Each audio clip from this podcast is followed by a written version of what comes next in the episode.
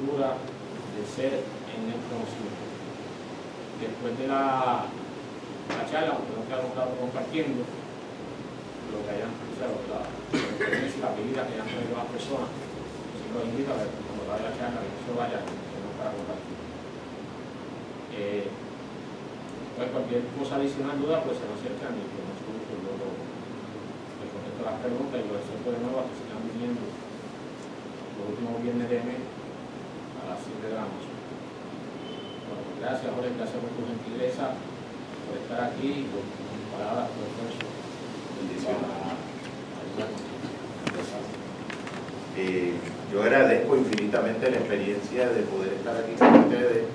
Pienso que leía los otros días en, en un pequeño meme que el agradecimiento es una especie de acción interior que de algún modo concentra la humildad y expande amor.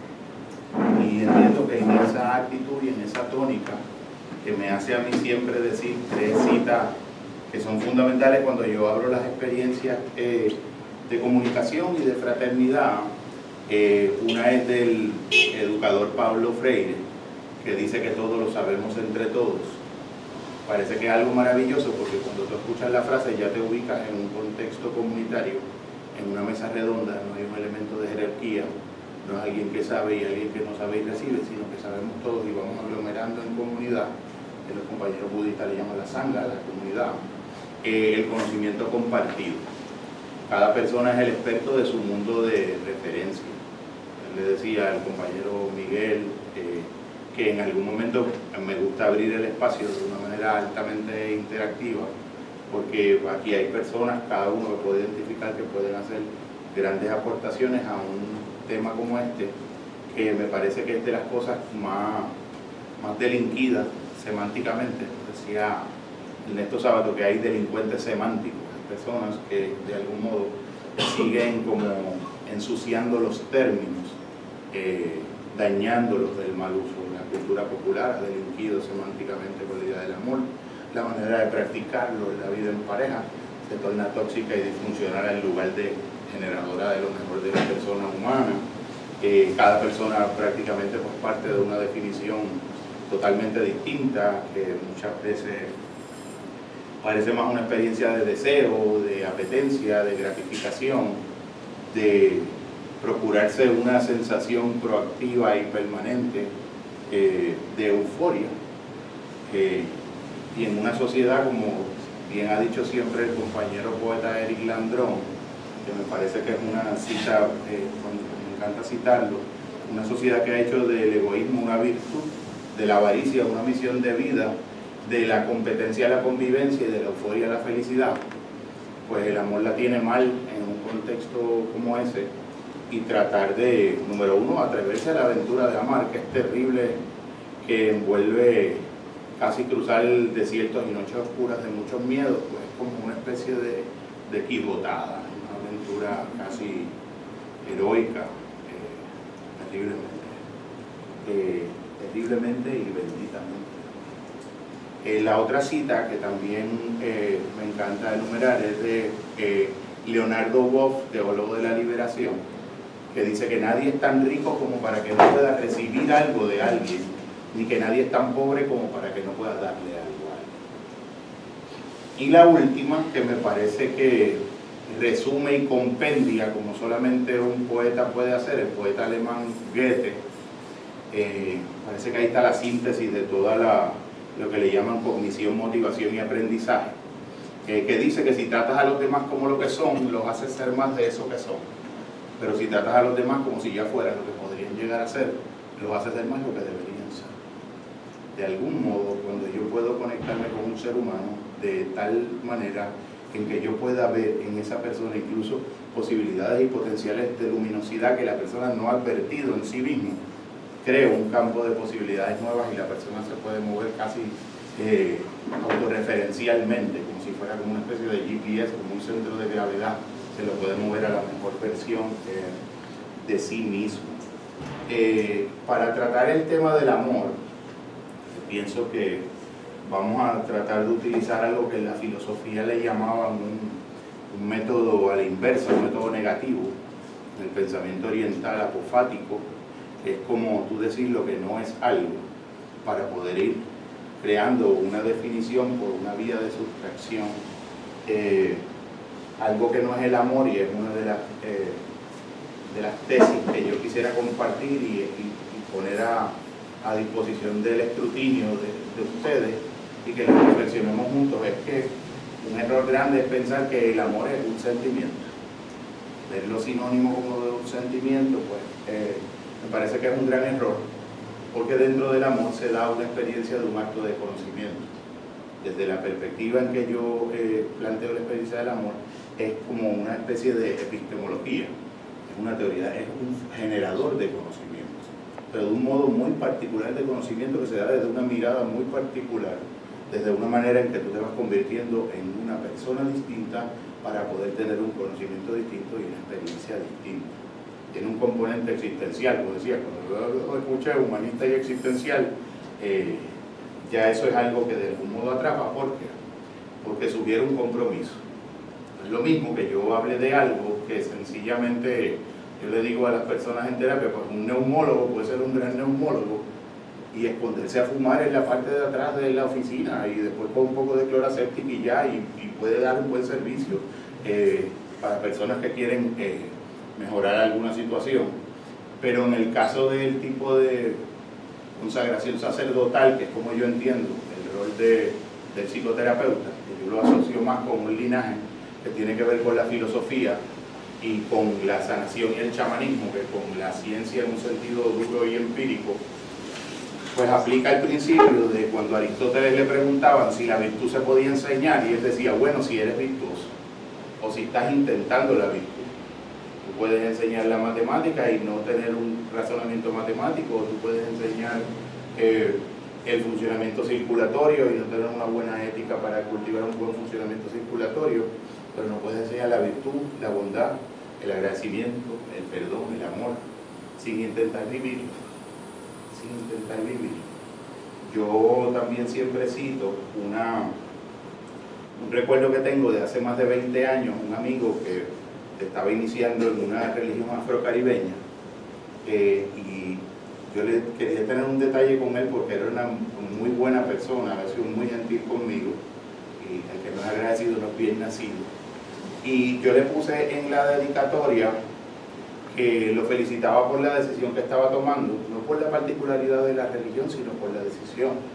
Eh, porque me parecía que cuando una persona se quiere adentrar en el terreno de valorar las cosas de un modo sagrado, de un modo nuevo, eh, está entrando en un terreno y entonces le puse donde la verdad depende más de la autenticidad de quien busca que de la objetividad de lo buscado.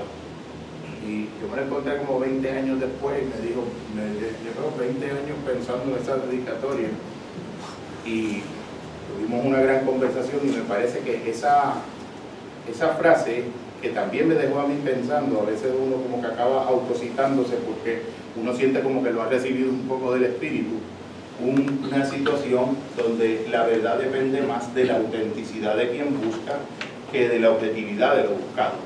Y ahí estás hablando de otro tipo de conocimiento. Cuando los místicos tienen una experiencia, pues de algún modo tienen que acudir a la poesía, tienen que echar mano de una metáfora, tienen que echar mano de una paradoja, de alguna especie de acertijo de algo que tiene una cierta imprecisión, pero no porque quiere ser deliberadamente impreciso, sino sencillamente porque estás adentrado en un terreno donde a nivel de lenguaje no puedes decir algo adecuado. No es que hay algo fuera que tú lo estás desde adentro eh, representando y describiendo y entonces lo conoces, sino que tú lo conoces vivenciándolo. Y ahí es el terreno en el que nos estamos moviendo en, este camino de conocimiento y por eso el título de eh, Buenas noches de aventura del ser en el conocimiento. También yo quería montar la experiencia de, la comunicación de las ideas de una manera distinta a como regularmente lo hago, porque el tema del amor, como es tan calidoscópico, puede coger tantos giros y es como si tú tuvieras una, un haz de luz blanca y tú lo vas a refractar en un prisma y lo compones como en siete colores. Cada uno de esos colores puede ser el registro de un rango de experiencias que tú le estás llamando amor, pero los otros colores pueden ser otras experiencias que también son amor y de algún modo yo quisiera como hacer una, puntuar diferentes eh, maneras de intentos que se han hecho de generar esa definición para que podamos como juntos construir una especie de significado y reaccionar y crear un significado compartido. Eh, el primero que tengo, que quiero compartir, fue uno que vi en Facebook, de Jorge Bucay, un colega terapeuta argentino que admiro mucho. Y eso uno va viendo gente en el camino uno dice, quiero ser como este señor consagrado. Eh, entonces él dijo algo que me llamó mucho la atención. Voy a tratar de citarlo a capela de memoria verbatim. El amor es una decisión comprometida que yo hago de trabajar activamente por la libertad del otro para escoger su mejor vida posible, aunque no me incluya. Y, cuando acotilla ese final, aunque no me incluya, ya es como un salto cuántico a la generosidad de un altruismo que es casi impensable en todas estas maneras en que se están dando las dinámicas de pareja, eh, los apegos inseguros, la posesividad, la objetivación del otro, pues casi es como esa, esa definición ya te crea un estándar de algo a lo que tal vez tú puedas reconocer que no has llegado allá, pero es un, te señala un camino para hacer un alpinismo y recorrer una realización específica.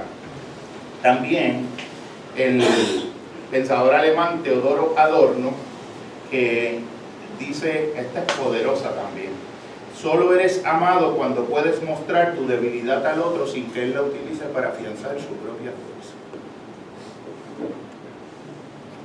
Fíjate que en esa eh, definición se trabaja todos los elementos de las dinámicas de poder que se dan también al interior de la experiencia afectiva de lo que llamamos el amor y de la capacidad que tienen algunos seres humanos de poderse mostrar en una apertura de vulnerabilidad ante el otro. Siempre eh, había una definición de lo que era el, el, poder emocional en el caso de una relación y en el caso de un, de un vínculo que decía el poder emocional en una relación o en un momento de la relación, porque eso es algo muy, eso es como un isótopo radiactivo, que es algo como bastante inestable, lo tiene en ese momento la persona que siente que el otro me necesita más a mí que yo al otro. La persona que tiene esa presunción interior a un nivel emocional en ese momento de la relación está teniendo el poder de la relación. Y de algún modo, el poder emocional de la relación. Si tú y yo somos pareja y yo siento que tú me necesitas más a mí que yo a ti, de algún modo yo asumo eso, lo convierto en una experiencia de poder. Y entonces, pues obviamente, como decía, creo que era Alexis de Tocqueville, que si el poder corrompe, el poder absoluto corrompe absolutamente. Y yo creo que esa experiencia de cómo calibrar eh, el manejo del poder al interior de los vínculos afectivos pues es uno de los grandes retos humanos porque cuando tú tienes poder eh, te encuentras directamente con el reto de la sombra, te encuentras con todas las áreas de tu persona que no has podido este, eh, reconocer, identificar. ¡Qué alegría! Ven, entra. Bendiciones, es bueno. Por eso era que me habías dicho muy pronto. Qué bien, qué bueno. Eso sí me da alegría. Y otro en relación a, vínculo de pareja que lo mencionaba Octavio Paz en La llama doble, que es un pequeño tratado pero formidable sobre la experiencia del amor. Él decía que el amor es una atracción involuntaria aceptada voluntariamente. Trataba como de reconciliar ese elemento paradojal de que esto es algo que yo siento, esto es algo que yo decido. Bueno, pues de algún modo es como que las dos cosas. Yo muchas veces no puedo decidir qué sentir o qué no sentir con respecto a algo porque me muevo espontáneamente, tengo lo que los griegos le llaman el incliné, la inclinación a eso, pero de algún modo yo puedo decidir qué hacer con eso. Es que tiene un componente de esa afectividad más involuntaria de lo visceral, de lo, de lo emocional, pero también tiene el componente existencial del posicionamiento responsable ante el hecho de la pulsión que estoy sintiendo o de hacia dónde tienden eh, mis fuerzas interiores.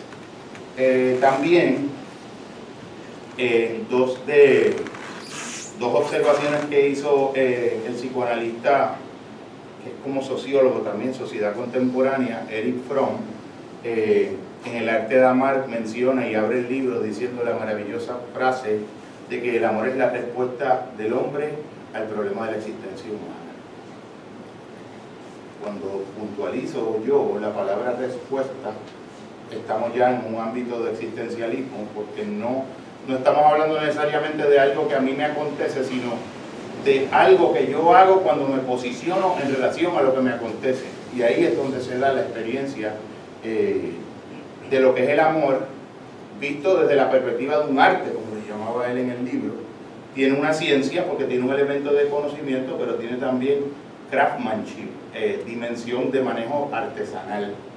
Y otra, otro planteamiento que hacía, eh, que era que, y yo lo adapto al área del amor, no recuerdo bien si él lo quería decir en relación a eso, que un elemento trágico en la vida humana era que el ser humano muchas veces muere antes de haber nacido.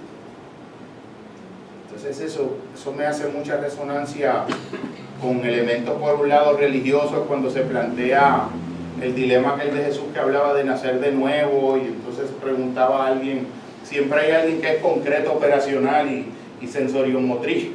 Es que eso es lo que quiere decir que tengo que volver al vientre de mi madre. Si hubiese sido en un mundo zen, Jesús lo hubiese golpeado, como hacían los maestros zen con los discípulos. Y Jesús lo que le dice es que en realidad es un nacimiento del Espíritu, es un nacimiento simbólico, un nacimiento eh, metafórico. Entonces, ese segundo nacimiento, simbólico, en el espíritu y metafórico, en un gran por ciento de la humanidad no se llega a producir nunca a lo largo de su ciclo vital humano.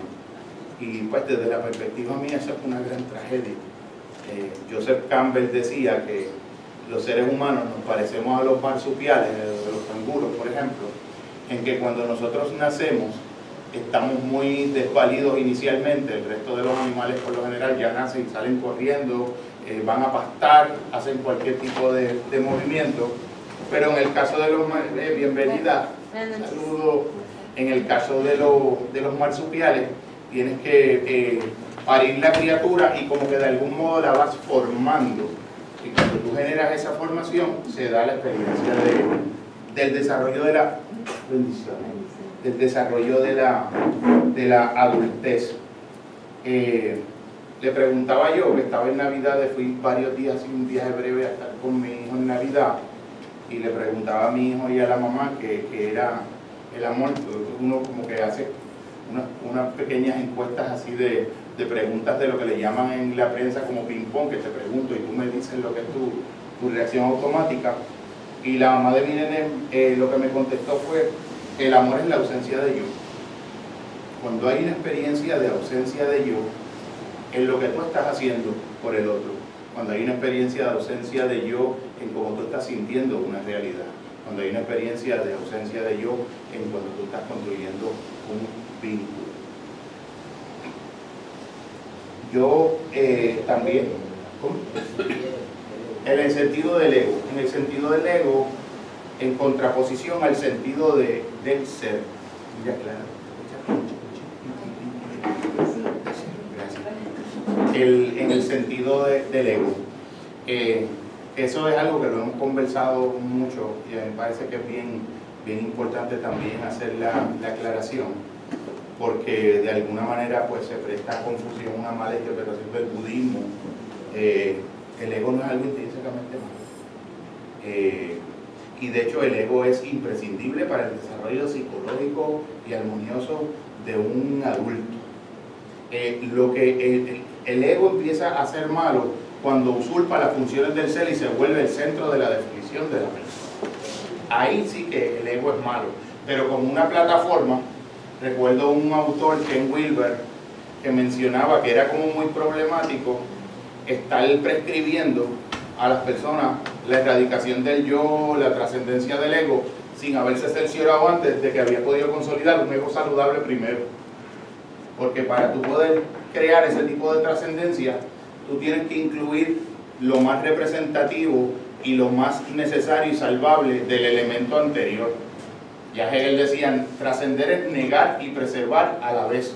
En los modelos epigenéticos, se van dando como unos desarrollos de funciones. Tú nunca vas a ver un ser humano que primero corra y después gatee, o que primero camine y después gatee. Siempre va a gatear primero, va a montar sus estructuras neuromotoras, va a montar su relación de, de ojo, de mano y objeto y de ojo, y después, eso eres perito tú también, y entonces después se van dando estructuras superiores y funcionamiento eh, más complejo. Pues el ego, pudiéramos decir que es en, el proceso general del desarrollo del ser, la mitad del camino. Por esa mitad del camino hay que haberla recorrido bien para poder recorrer la segunda mitad del camino. Porque entonces tienes algo de lo que desprenderte, pero de algún modo incluyéndolo. En, en el desarrollo de la identidad, como lo plantea, por ejemplo, Eric Erickson, tú vas desarrollando unas virtudes en base a unos retos específicos que tienden a oscilar en unos momentos fijos del desarrollo de tu vida y en la medida en que esa virtud se consolida, esa virtud queda incluida como parte de unas virtudes adicionales que tú vas a, a ir desarrollando de algún modo en la vida. Pero si esa estructura, la estructura de esa virtud, de esa etapa anterior, no se consolidó, de algún modo tú vas arrastrando como una especie de herida, de incompletitud que hace que por más esfuerzos que tú hagas en las etapas posteriores, de algún modo es un, es un camino mucho más accidentado. Ahí no es un proceso imposible para nada, ni necesariamente hay que regresar en el tiempo en un sentido clásico psicoanalítico, eh, sí se puede regresar en el tiempo de otras maneras, porque todos los tiempos están en el tiempo presente eh, y todas las memorias emocionales también. Entonces uno lo que hace es un descenso vertical al centro y no como que al pasado, al el pasado cronológico. Y la, ¿por qué yo integro toda esta todo esto que puede parecer una digresión y un movimiento como tangencial de puntos para proponer un ejercicio como el que hacen los niños cuando en, la, en los cuadernos infantiles le ponen los números y dice tú vas a ir sin sacar el lápiz del área y vas a ir sombreando lo que le llaman trail making. Tú vas haciendo una estrella, tú vas haciendo una figura animal. Pues yo estoy, yo estoy intentando proponer como unos puntos en el espacio interno y que podamos hacer como entre todos una experiencia de configurar, unir los puntos y configurar, emerger eh, la figura de lo que se trata. Eh, porque en el conocimiento, y es algo que a mí me parece que el amor puede hacer una gran contribución a unificar, hacer una fuerza de integración en maneras en las que se ha empezado a conocer separando las cosas en lugar de uniéndolas. Los griegos, por ejemplo, tenían el, el camino vía pulcritudines, que es el camino de llegar a las cosas por la belleza. El camino de llegar a la verdad por el conocimiento racional de las cosas y el camino de llegar a la bondad, lo justo, lo equilibrado, la eudaimonía, por la vía del corazón. Pero en el mundo griego eso era una unidad. Tú no podías, era, eh, era visto como algo, como una contradicción esencial de la vida y de lo humano, que tú aspirases a un gran desarrollo de tu movimiento hacia la belleza, pero que dejases de ser bondadoso en el camino. Eso tiene que ver con lo que estábamos analizando desde la presentación del libro de Dejaste de ser bondadoso en el camino.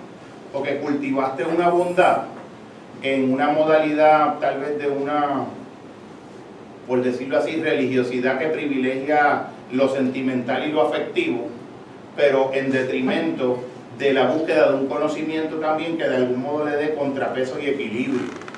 O por el otro lado, la unilateralidad de ir al conocimiento estrictamente racional y una búsqueda de una idea de la verdad eh, seca, eh, eh, difuminada de magia, perdida de la verdadera naturalidad, del esplendor de lo que es la vida cuando se vive como algo integrado.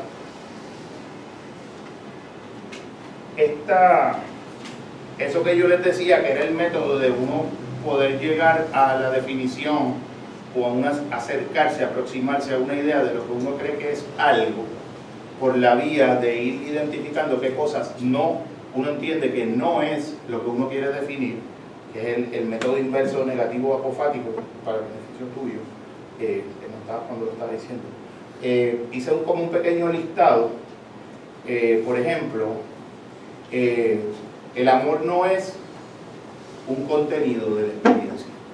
El amor es un proceso de, la experiencia. El amor no es un sentimiento de la vida. El amor es una decisión en la vida. El amor no es una sensación y una procura activa de una gratificación sensorial ininterrumpida que nos deja como unos hámster dando vueltas en un rodillo. Yo a veces pienso que el hámster cuando está dando esa vuelta está pensando que necesita correr más rápido para llegar más rápido donde el hámster cree que se está moviendo, pero en realidad está atrapado en la circularidad de lo que es la sensación y el deseo. Eh, es más bien un significado más que una sensación. Fíjate que, por ejemplo, los estudios ya te confirman que las personas a medida que van desarrollando más su espiritualidad, van desarrollando más una verdadera sensación de felicidad auténtica, como se llama la psicología positiva, authentic happiness, consumen menos, consumen menos. Eh, no, ya Plaza de las Américas hace menos falta, la felicidad ya va dejando de ser un anuncio de Coca-Cola y va siendo otro tipo de, experiencia, como una comunicación comunitaria y, y humana. Eh, tampoco es el deseo, el amor no es el deseo, eh, es más el compromiso. Eh, no son las obtenciones, a veces precisamente la renuncia, la creación de un centro vacío, como decían los orientales, la tinaja tiene que estar vacía para que pueda completar su función de poderse llenar de, de algo.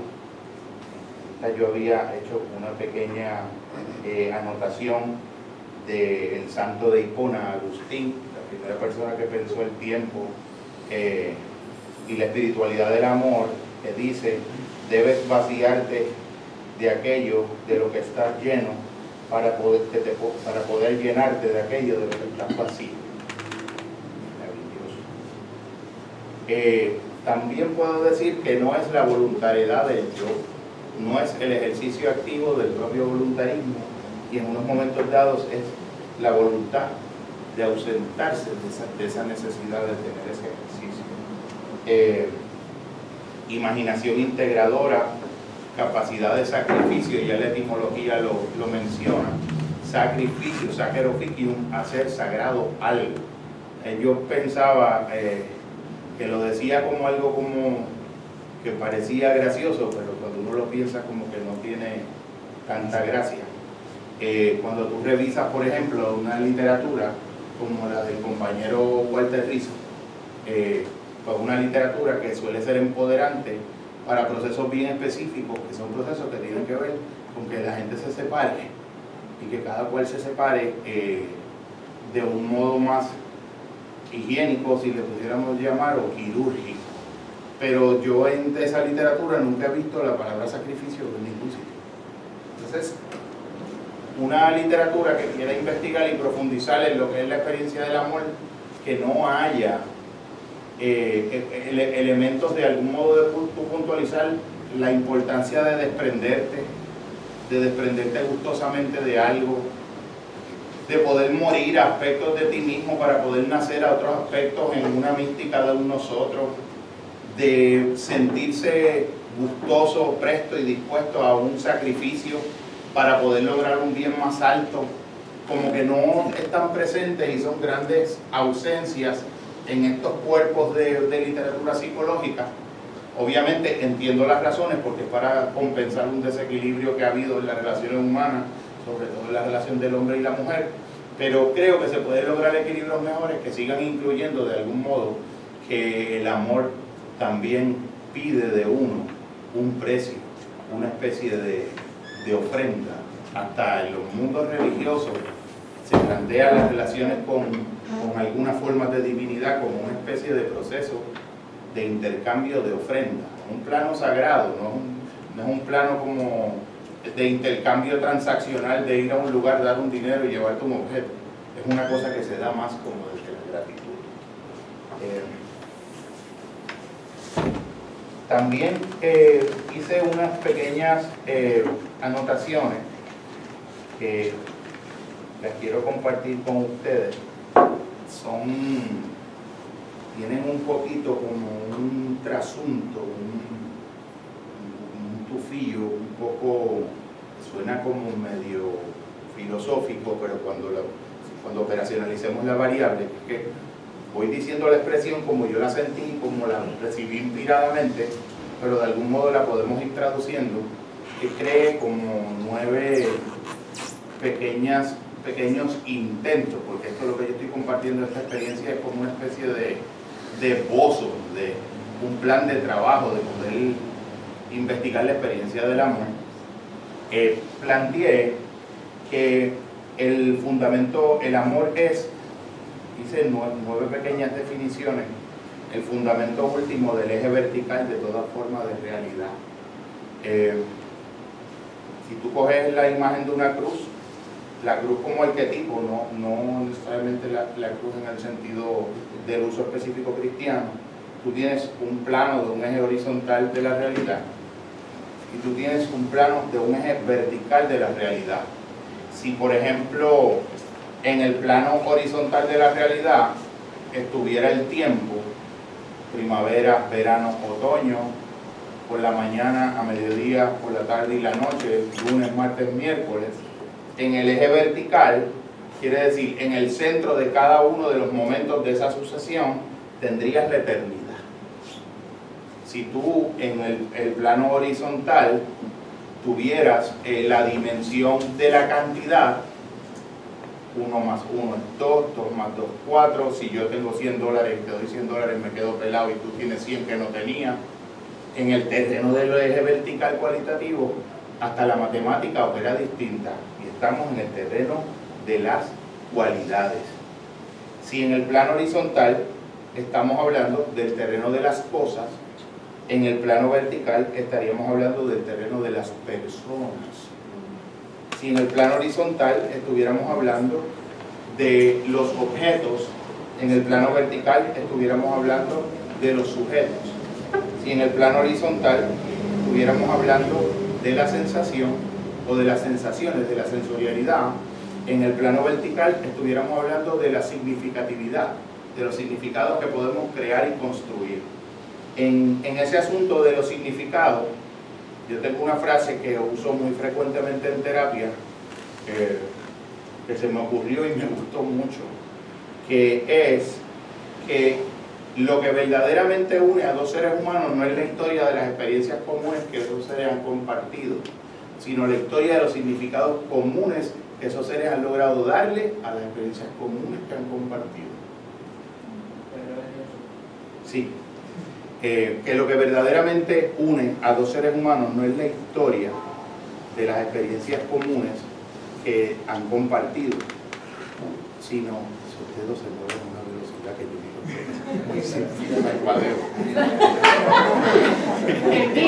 lo que une a dos seres humanos no es la historia de las experiencias que han compartido, sino la historia de los significados comunes que han logrado darle a las experiencias comunes que han compartido. Tú tienes la persona A haciendo vida de pareja con la persona B, se conocen el 31 de diciembre, el lunes, se conocen este lunes, y se enamoran ese lunes y empiezan a tener relaciones sexuales por 365 días corridos hasta el diciembre 31 del otro año.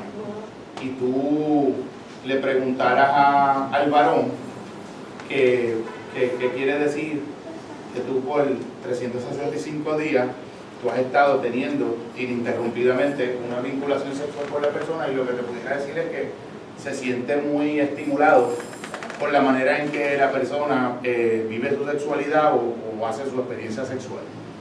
Pero si tú le hicieras esa pregunta a la mujer, la misma pregunta tal vez te diría, yo he tenido relaciones sexuales ininterrumpidamente estos últimos 365 días con esta persona porque es el amor de mi vida. Entonces, tú tuviste 365 momentos de unión que no generaron un vínculo. Porque fue un eje vertical, fue un eje horizontal, perdón, faltó un eje vertical. ¿Y qué es la idea que yo estoy planteando? El amor es el fundamento último del eje vertical de toda forma de realidad. no hubo, ¿qué no hubo? No hubo significado, hubo experiencia sensorial, hubo eje horizontal, faltó eje vertical. Y contenido y proceso. Que él, si, si usted recuerda, en las mismas clases de psicología hacen una, unas distinciones y recuerdo que la profesora eh, Vivian Rodríguez del Toro nos decía que una de las competencias eh, de discernimiento interior de un psicólogo más difíciles de obtener era tú poder mirar un fenómeno humano y separar o poder ver con claridad la dimensión de contenido y la de proceso que había al interior de ese contenido. Eh, si, si yo viera dos parejas que de momento están teniendo una discusión acalorada, eh, tal vez yo pudiera salir de esa observación con la conclusión de que muchos se aman estas personas, aunque todavía no logran una cierta concordia en estilo o en ciertas posiciones con respecto a algo, que parece contradecir el sentido común que te dice, o que antes de pensar que las parejas que discutían mucho se separaban y las que no discutían nunca estaban unidas y eran una pareja sólida. John Gottman y, la, y su esposa hicieron estas investigaciones por 50 años en el Love Lab, pues demostraron que eso es un mito. Que lo decisivo no es si discuten mucho o poco, lo decisivo es qué significado de la experiencia le puede dar cada una de las partes a esa discusión que se tuvo y cómo cada parte en su interior rumia lo que pasó y cómo autorregula la emoción que le dejó la, la impresión de la experiencia que tuvo. Eso es lo decisivo. Puedo ver por otro lado, a nivel de contenido, dos parejas que se están dando un café por la mañana, que no hay ni un sí ni un no, eh, y están como una canción que creo que tenía Rubén Blades, sentados en la mesa dándose un café, mirándose de frente sin saber por qué. Y entonces tú verías que eso está completamente y no están discutiendo. me pasa el azúcar, por favor, todo está, eh, si tú lo ves desde el plano del contenido, eh, es, un vínculo poderoso. Pero si entonces vas al nivel del proceso, ves exactamente lo contrario. A mí me parece que eso es una competencia interior del discernimiento que es necesaria para todo ser humano y no solamente para el psicólogo. Yo creo que nos puede hacer una gran diferencia en la vida. Incluso contenido y proceso puede ser que yo voy a Walgreens, eh, tengo una gentileza con, con la cajera de Walgreens y le doy el dinero para pagarle algo con un cariño y ella cuando me da la retroalimentación me, reacciona groseramente. Ese es el contenido. El proceso puede ser que yo no me identifique con esa reacción personalizándola como que la hizo a mí y yo pueda captar en ese momento ella tiene un dolor particular que no tiene que ver conmigo y ahí yo pude separar dos dimensiones de la realidad, contenido y proceso. El contenido siempre va a ser lo que está pasando, lo que yo veo que está pasando. El proceso, que es el eje vertical, la psicodinámica profunda de lo que está ocurriendo en los niveles interiores que subyacen a eso que el ojo ve Una segunda, ah, quería decirle que para operacionalizar el asunto de que todos lo sabemos entre todos, Miguel, si en algún momento quieres tener una participación, compartir algo, Eric, eh, eh, Gabriel. Cuando hablaste de, investigación y de la... El Love Lab. Ellos, eh, John Gottman y la esposa, que no sé si se llama Joey Virginia Gottman, llevan una línea de investigación de las relaciones longitudinales de pareja por 50 años. Tienen una universidad, no sé dónde es, no sé si en Seattle, en algún sitio, donde tienen una casa que le llaman el Love Lab y las parejas van, le hacen toma de sangre, presión arterial, eh, perfil historial clínico y los ponen a convivir allí y los graban. Graban las conversaciones, eh, cómo se ponen de acuerdo si van a ir para el cine a ver un romantic comedy o una de esas que hacen pensar y dan dolor de cabeza eso es lo que me o si van a ir a comer a Chili's o van a ir a Olive Garden. Y él empezó a analizar esas microdinámicas de esa microcomunicación y ellos lograron identificar cuatro factores. Él es judío, pues le llama los cuatro jinetes del apocalipsis, ¿verdad? Cada, cual metaforiza desde, le llama, eh, Gottman le llama los cuatro jinetes del apocalipsis y tiene elementos para tu observar. Él, por ejemplo, ellos desarrollan un modelo que si yo grabo un pietaje eh, de ustedes eh, conversando, no tiene que ser necesariamente discutiendo y analizo 10 minutos de grabación de esa conversación, puede describir, eh, puede predecir con un 97% de precisión si en dos años van a estar juntos, si en cinco años van a estar juntos o no. ¿Y por qué? Es un modelo que tiene una valencia cuasi matemática en lo que es predecir en los elementos de la estabilidad de la estructura de un vínculo relacional. Eh, una segunda definición eh, es que la, el amor es la forma más elevada de la función de la creatividad. Eh, el amor es como una manera de mirar las cosas, pero mirar las cosas participando tu sentimiento del proceso de mirarlas, participando tu sentimiento del proceso de mirarlas importándote las cosas, de mirarlas buscando la posibilidad de transformarlas en el, en el proceso de acercarte a ellas, de mirarlas con la disposición y la apertura a ser transformado por la experiencia de ellas. De algún modo es como una dimensión de apertura de la subjetividad.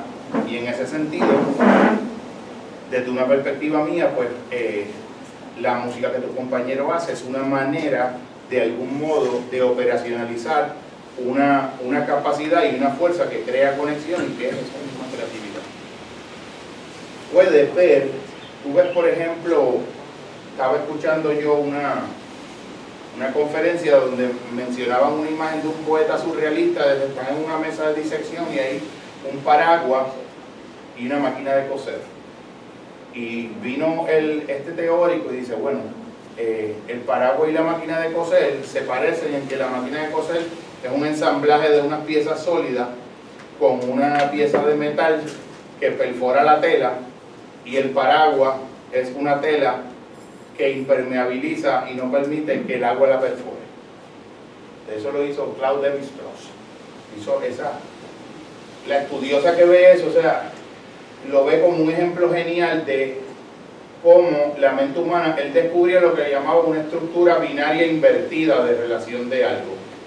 Cómo él pudo mirar dos cosas que son totalmente distintas y encontrar una manera de mirarlas que las pudo de algún modo ver vinculadas y relacionadas. Pues para mí, el amor hace eso de muchas maneras y una de las que entiendo yo que lo hace es a través del señuelo del enamoramiento. Que siempre cuando el compañero Eric menciona en las conferencias que, el enamoramiento es un estado en celo catatónico, tú que usas todos esos adjetivos, un estado catatónico en celo fundamentalmente biológico. Es una cuestión del 98% de nuestra naturaleza animal.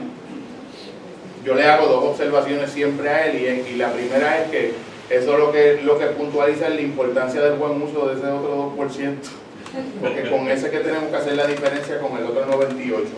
Y también menciono que el enamoramiento no es de todo eh, nocivo porque, y es una mirada humanista que, que yo le doy, produce, crea la posibilidad de un contexto de encantamiento y de ilusión que me permite a través de yo verte idealizadamente atreverme a saltar este abismo que nos separa ambos para que nos podamos encontrar. Entonces yo te estoy viendo, yo te estoy viendo no como lo que tú eres, yo te estoy viendo como yo te estoy viendo. Y digo yo que cuando dos personas se juntan, nos juntamos cuatro. La persona que yo soy, la persona que yo creo que tú eres, la persona que tú crees que yo soy y la que tú eres. Y en el camino se tienen que ir dos, porque no caben esos cuatro en el bote no aguanta el peso de ese bote. Eso pasa en año y medio. Cuando la bioquímica baja, cuando la dopamina baja, cuando bajan los indicadores de la euforia, entonces yo empiezo a ver como otras cosas que no parecían que estaban en clara y tú empiezas a ver otras cosas que no parecían que estaban en y ahí, ahí la gente dice que ahí es donde la muerte termina y yo digo, no, no, ahí es que no ha comenzado todavía. El amor comienza cuando la desilusión termina, porque ahí comienza como decisión. Antes era como sentimiento. Como, así que podríamos decir que el enamoramiento ayudaría como cabeza a mejores cosas que tuviera esa otra persona. Como Te crea un espacio para que tú venzas, el miedo y el terror que te produce, y lo que le produce a cualquier ser humano, hacerse vulnerable al otro. Hacerse vulnerable al otro. Cuando tú le preguntas a personas jóvenes qué quiere decir que definan intimidad, siempre buscan un sinónimo a sexo. Pero en el modelo de Eric Erikson, tú bien sabes, Mirla, que intimidad es la capacidad o el nivel de profundidad que yo tengo en mi capacidad para comprometerme con algo. Más allá de lo que sea mi impulsión de ese momento, más allá de lo que sea mi cálculo utilitario de la ventaja que yo vaya a tener o del nivel de dificultad en el acometimiento de la tarea. Yo di mi palabra y yo me voy haciendo uno con la palabra y yo voy siendo más y más auténtico y más verdadero en la medida en que mi palabra y yo vamos siendo más profundamente una sola cosa. Lo que le decía yo al compañero, que la verdad depende más de la autenticidad de quien busca que de la objetividad de lo buscado. Tú, tú citabas, Eric, que Jung siempre decía que no, yo no quiero ser un hombre bueno. Decía yo, yo quiero ser un hombre integrado. Yo quiero vivir un hombre íntegro, yo quiero vivir mi proceso de individuación. Pero mi proceso de individuación incluye lo mismo que incluye en Sócrates, cuando Sócrates decía, mi camino a la sabiduría comenzó el día que yo descubrí que yo tenía dentro el canalla, el criminal, la ramera, el mentiroso, el embaucador, también tenía la semilla de eso adentro. Y me conecté con el reconocimiento humilde también de esa fragilidad y de esa oscuridad que Jung le llamaba el efecto de la sombra. ¿Qué querías decir algo? Sí, que te lo estaba comentando antes de comenzar la, la actividad, que es sorprendente que, que del amor todo el tiempo se está hablando, que vivimos una sociedad que nacemos, nos adherimos a nuestra madre, a nuestro padre, con ese primer amor. Luego, en los medios de televisión, las novelas turcas, mexicanas, no importa de dónde, de qué, cuál es el, tema, el amor, ¿verdad? Y siempre con mucho estrol y mucha pasión y mucha. Y hay un día al año que se celebra el Día del Amor, de la Amistad, y estamos rodeados de la, de la sociedad que todo nos va hablando del amor, del amor, del amor, y sigue siendo tan extraño y a la misma vez irónico, porque entonces es amor o es amor. O sea, entender ese concepto realmente en profundidad, si no sucede lo que tú planteas, de que tú lo ves como proceso, de que tú lo ves como experiencia, de que tú lo ves, pero la otra persona, durante ese enamoramiento también ambos tienen que estar en ese mismo nivel de conciencia, porque si viene de un lado y tú ves, y lo ves como esa experiencia hermosa, como el ejemplo que dije al principio, de que ese tienes intimidad porque ese es el hombre que tú amas, y el otro pues porque tiene buen sexo. Entonces esos, caminos van a bifurcarse en algún momento y van a separarse, porque tiene que haber un, proceso de honestidad, de compromiso, de tu poder, dentro de esa honestidad, ver qué tú vas a aportar, pero ver también tu sombra y la otra persona también. Eso yo le llamo dote. No es la dote que va a enriquecer a la pareja, como se conoce lo que es la dote, es la dote que va a maldecir a la pareja, porque tus sombras no van a enriquecer la vida del otro. Tus sombras, si tú quieres, pueden enriquecer esa relación o pueden maldecir esa relación. O sea que tiene que ser un compromiso de honestidad, de experiencia, de proceso entre ambos, ¿verdad? Dentro de una madurez emocional, pero estar claro qué yo voy a aportar a esa relación y qué, qué me ha pasado, porque los divorcios, las estadísticas van aumentando cada vez más en nuestro país y en el mundo, en el planeta. O sea, entonces tiene que ser un proceso donde nos preparemos realmente, porque tú vas a la universidad, estudias y quieres ser el mejor profesional del mundo. Te preparas para eso, para los exámenes y quieres salir lo mejor que tú puedas. Pero no hay cursos que te preparen para ser la mejor pareja dentro de una relación de compromiso, dentro de una relación de honestidad, dentro de una relación de proceso. Tiene que haber una autoevaluación total de uno, de lo que uno, de dónde están las sombras en uno, qué, qué yo puedo, o sea, Quería comentar algo de, de lo que tú estás diciendo, eh, en términos de, y ahí este, eh, Si acaso pudieras como aportarnos un poco también, cuando Matilde usa la, la noción de la dote, pues yo lo rápido lo vinculo con familia de origen. Tu dote es la familia de origen. Esa es tu gran aportación y la aportación del caudal inconsciente y de toda la huella digital de la familia de origen que tu inconsciente le va a aportar al vínculo. Mi idea humanista y mi propuesta, que de algún modo eh, es hasta hipnoterapéutica dentro del sentido de la pareja, porque estar en una relación es estar como un trance también. Eh, cuando ese trance se da de una manera eh, que se está respetando un principio, pues Berger le llamaba los órdenes del amor, el equilibrio entre el dar y el recibir, ese nivel compensatorio, eh, se está respetando la reciprocidad, que para mí me parece que uno de los grandes errores eh, en el entendimiento del amor, como yo dije al principio, es como una luz blanca que refracta en un prisma y divide como en siete registros de colores, pues si uno de esos registros fuera la relación de pareja, el color azul fuera la relación de pareja, yo no puedo traer la primera, la primera epístola a los Corintios, el párrafo que describe el amor, e insertarlo descontextualizadamente en el color azul de ese registro de pareja. Porque esa definición que está en el libro de los Corintios pasa por alto que en la relación de pareja hay que añadirle un componente que no está en la carta de los Corintios, que es la reciprocidad. El amor de pareja no es incondicional. No puede ser incondicional como lo es la simetría entre la madre y el hijo. El amor de pareja tiene que ser condicionado, pero ¿a qué es? A lo, a lo que imprescindiblemente tiene que estar condicionado a la reciprocidad del otro en igualdad de medida, en igualdad de magnitud cualitativa.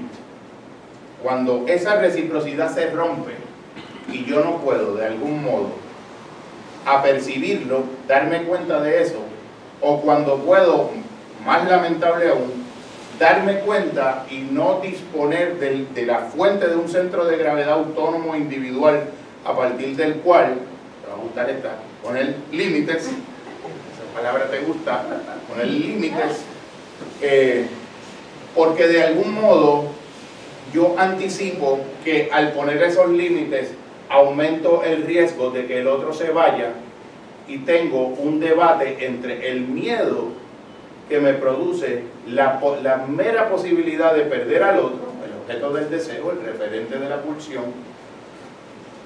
y yo no pongo el límite sencillamente por eso, porque mi miedo a la pérdida pesa más que mi amor a mí mismo. Hay algo desequilibrado que rompe la posibilidad de que el vínculo evolucione. Y a la larga, si la parte desventajada en ese momento de la relación no puede encontrar en el fondo de su ser la fuente de amor propio desde la cual darse cuenta, como un termostato interior, que hay algo que no, hay una reciprocidad que aquí no se está dando y establecer los correctivos aún a pesar de la posibilidad que al establecerlos tengo de que el otro se vaya. El amor, ese es el amor propio para mí, operacionalizado. Uno lo puede teorizar de mil maneras, pero para mí es yo darme cuenta cuando yo estoy dando algo que no estoy recibiendo a, nivel, a la dimensión cualitativa. No es un intercambio grotesco y grosero de cosas por cosas o de cantidades por cantidades de cosas, a nivel cualitativo de darme cuenta y de remediarlo, estableciendo un límite. Yo le pregunto capciosamente a, a las parejas en, en, consulta y en diferentes procesos, si yo estoy viviendo una relación contigo, Samuel, y yo, estamos en una unión de hecho tú y yo, y yo te estoy dando el 100% de mí, y tú me estás dando el 100% de ti. Y de buenas a primeras, yo noto como que este 100 bajó a 90. Samuel me está dando el 90 y yo le estoy dando el 100. Y yo pregunto, ¿qué tengo que hacer yo? Opción A, seguir dando el 100 y cubrir el 10 que él está dejando de dar que le correspondería a dar él. Opción B, seguir dando 100 y aceptar que él siga dando 90. Opción C, con dolor en el alma bajar mi 100 también a 90. A ver si así lo puede percibir y entonces ver cómo negociamos la elevación mutua de ese día. ¿Cuál pudiera ser la opción en ese caso? La del amor propio, ¿cuál sería ahí? ¿Te gusta la C? A mí me gusta la C también.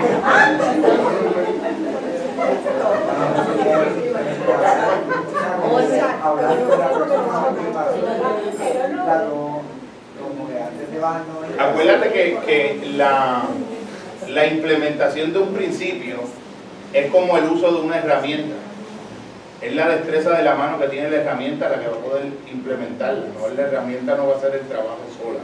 Jorge, Eh. eso es por la misma línea cuando nombraste a Buscay al principio, que yo soy seguidora también de Buscay. Eh, cuando él dice que en el amor hay que reconocer que tu pareja es tu maestro, se refiere a ese nivel de reciprocidad, de especular en, en términos del espejo, ¿verdad? Pero que para, para mí es eso. Ah, perdóname. Es eso, es eso, es eso, es eh, eh, en mirarte en el otro, que aunque el otro te esté diciendo algo que tal vez no te gusta, es lo que él está viendo, al menos escucha. Cuando uno usa las herramientas de discernimiento, yo no sé si ustedes las han usado ya, pero la ventana de Johari, Que es como del Sí. autoconocimiento. Sí. Los seres humanos en el conocimiento de nosotros mismos tenemos cuatro cuadrantes. Lo que yo veo de mí, que Miguel ve de mí. Los cuatro en el bote. Ese es mi área libre. Lo que yo no veo de mí, que Miguel lo ve de mí. Pero que también es al revés.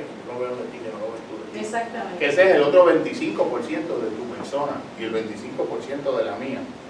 Lo que yo veo de mí, que yo hago que el otro no lo vea. Es mi área oculta. Y por ahí está la sombra. la sombra es como una especie de síntesis entre área ciega y, y oculta, porque tiene una parte deliberada también. Y la dimensión desconocida, el 25% que hunde sus raíces en el inconsciente profundo, que yo no veo de mí, ni el otro ve de mí.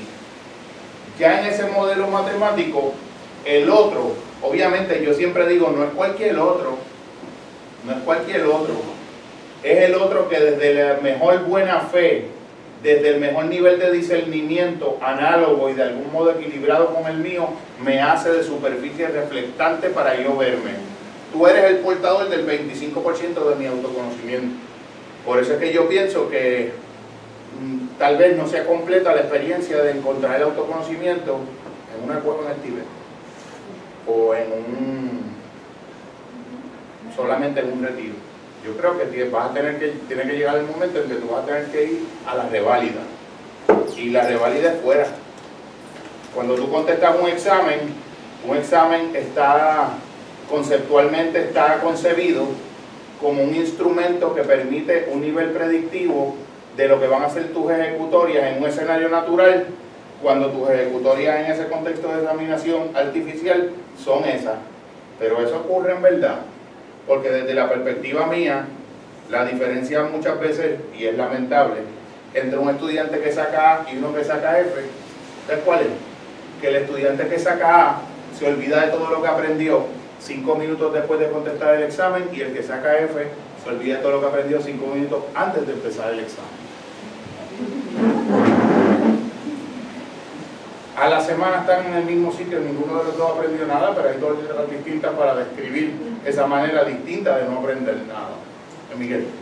Sí, buenas noches a todos y sobre todo felicidades y la mayor salud a, a todos y a sus seres queridos. El- yo llevo tiempo con el reto de, de- de tener una mente de recién llegado. Eh, y esta noche te doy las gracias porque no fue un reto para mí sentirme como un recién llegado.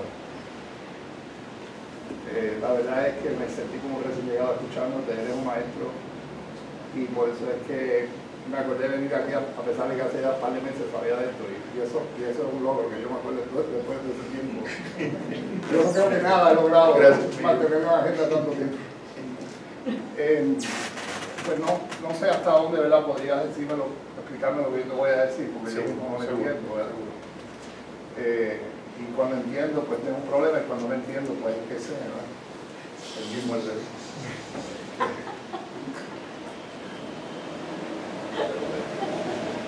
Este, la percibida traición, hablando de fa- la parte sistémica, la percibida traición que yo recibí, cuya, cuya historia de la, cuya historia de la cual me enamoré por todos los tiempos de, de estudio e investigación, me enamoré de la historia de mí, de la historia de traición, de la historia de desamparo, de la historia de abandono, de la historia de orfanato. Y pues desde esa, ¿verdad? Esa percibida pérdida, esa percibida traición, pues era que se impulsaba mi investigación. Y ahí entonces ya se entró. Que mi investigación era una defensa, era una forma de buscar certeza, lo cual es incongruente con lo que es vivir. Yo creo que la incertidumbre es lo que es para mí entonces, este, entonces lo que es lo que es vivir, vivir la incertidumbre, ¿verdad?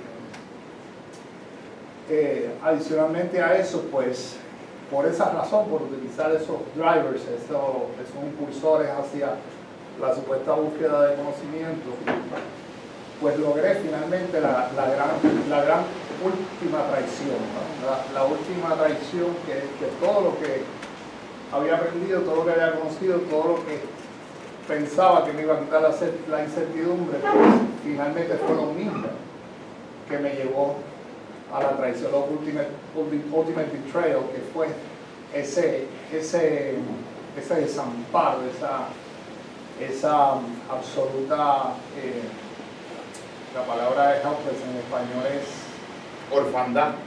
sí, orfandad, pero hay otra, este, siempre se me olvida esta palabra, que es, es sin ayuda, como como ella mismo me llega. Desprotegida.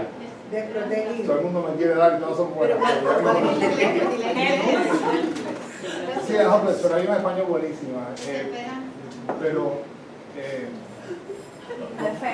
indefenso, la indefensión.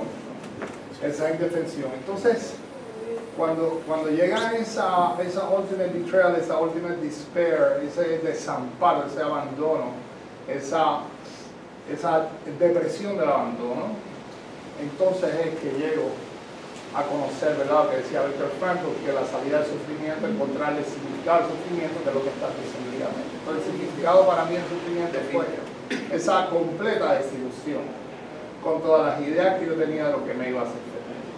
Ese absoluto fracaso, esa bancarrota total de todos los intentos, de todas las ideas, de todos los conceptos, de todos los constructos que mi mente podía producir, finalmente todos fracasaron. Y llegué a ese desamparo, llegué a esa soledad, a ese abandono, donde me sentía acompañado de muchas personas como que esta noche, pero podría sentir solo, podría estar solo y sentirme totalmente conectado, porque gracias a ese desamparo, gracias a ese fracaso, gracias a esa percibida traición, gracias a finalmente fracasar en, en justificar todos estos impulsos, en, en el enamoramiento que yo tenía de mi historia, entonces llegué a lo que mi maestra, ¿verdad? Gangallida, la línea de Ramara, dice, y de todo lo que yo he escuchado de Gangallí, tiene una frase que la quiero compartir con ustedes porque la necesito aprender.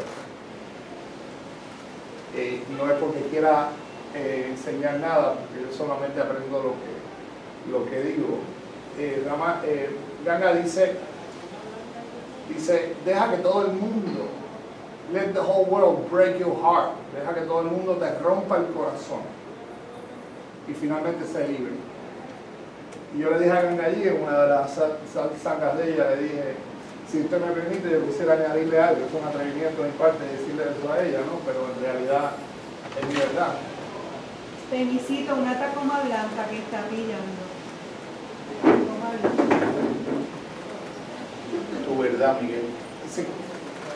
Pues la frase ella deja let the whole world break your heart and finally be free. Deja que todo el mundo te rompa el corazón y finalmente se libre, porque en ese corazón roto, en esa broken heartedness que entonces está el amor, porque entre todos ustedes que me quieren y me aman, cualquiera es amoroso, ¿verdad? Pero es en ese corazón partido que finalmente está la libertad. Yo le dije a ella, porque entonces vas a desear que todo el mundo te rompa el corazón. A lo que me refiero es que si yo tengo la más mínima expectativa, ya yo en cierta forma estoy deseando que la otra persona, ya estoy preparando el camino para que la otra persona funcione. Pero ahí hay un puente oscuro que nadie nunca se ha atrevido a pasar, que ahí es donde está lo que yo necesito aprender. ¿no? Que yo estoy queriendo que el otro pase por el puente oscuro, porque todo el mundo ha dicho que no se puede pasar por ahí porque se va a caer, y nadie sabe. Y yo tengo que caminar a través de ese puente oscuro confiado de que no está roto, confiado de que voy a pasar a otro lado porque el otro necesita pasar. So, el otro necesita la luz que yo necesito darle y no es hasta que yo paso ese proceso de enfrentar la incertidumbre, de enfrentar ese miedo, de enfrentar el miedo al desamparo, de abrazar el desamparo, de abrazar el, de, abrazar el abandono, de abrazar la orfandad, de darme cuenta que nada, nada, nada, nada, ni nadie en el mundo puede realmente satisfacer como se satisface la intimidad con mi ser auténtico, que es lo único que me va a dar satisfacción. Porque no es hasta que yo tengo la intimidad con el ser auténtico genuina que la expectativa de afuera se cae y entonces por la atracción va a llegar todo lo que yo quiero. No, es paradójico, pero la remisión tiene que ser absolutamente incondicional con relación a cualquier fantasía que yo tenga de algo que va a llegar. Porque entonces no es hasta que eso logro hacer eso, que entonces la otra persona ve que es posible cruzar ese puente oscuro y no se va a caer. Yo tengo que ser modelo de eso. Alguien tiene que hacerlo. Cristo lo hizo, Buda lo hizo, todas estas personas lo hizo. Pero en cierta forma mi, mi, el pequeño Miguel tiene que también hacerlo en su forma. Para con lo que hago, no con lo que digo, que como dicen del, del dicho al hecho del largo trecho, no sé si, si tú puedes explicarme qué fue lo que yo te dije a ti, ¿verdad? Pero me gustaría muchísimo que Yo, Es eh, que, permiso, hay una persona que están saliendo un sano, no recuerdo el color, pero está ahí registrado, y MN08, sí, MN08, se puede mover, después vuelve y no entra. Eh, gracias Miguel por la aportación. Yo creo que eh, se puede contextualizar eh, lo que estás diciendo. Eh, tú estás hablando desde una perspectiva de un perito por la vía de la experiencia, porque tú te has tomado en serio tu mundo interno, has querido examinarlo cuidadosamente, pero a la misma vez en ese examen uno se vuelve el experto de la interpretación que uno ha escogido, esa propia vida interna y uno empieza a desarrollar unos, unos apetitos por unas versiones de la historia, que también puede ser contada de otra manera. Eh, yo quería, mientras tú estabas hablando, me sentí movido a leer un pequeño fragmento que va, con el que voy a tratar de comenzar a intentar eh, reflexionar sobre la base de lo que eh, alguien pregunta a un maestro anciano, ¿cómo haces tú cuando ayudas a otros? Muchas veces vienen a verte personas pidiéndote consejo en asuntos de lo que solo sabes poco, pero después se encuentran mejor.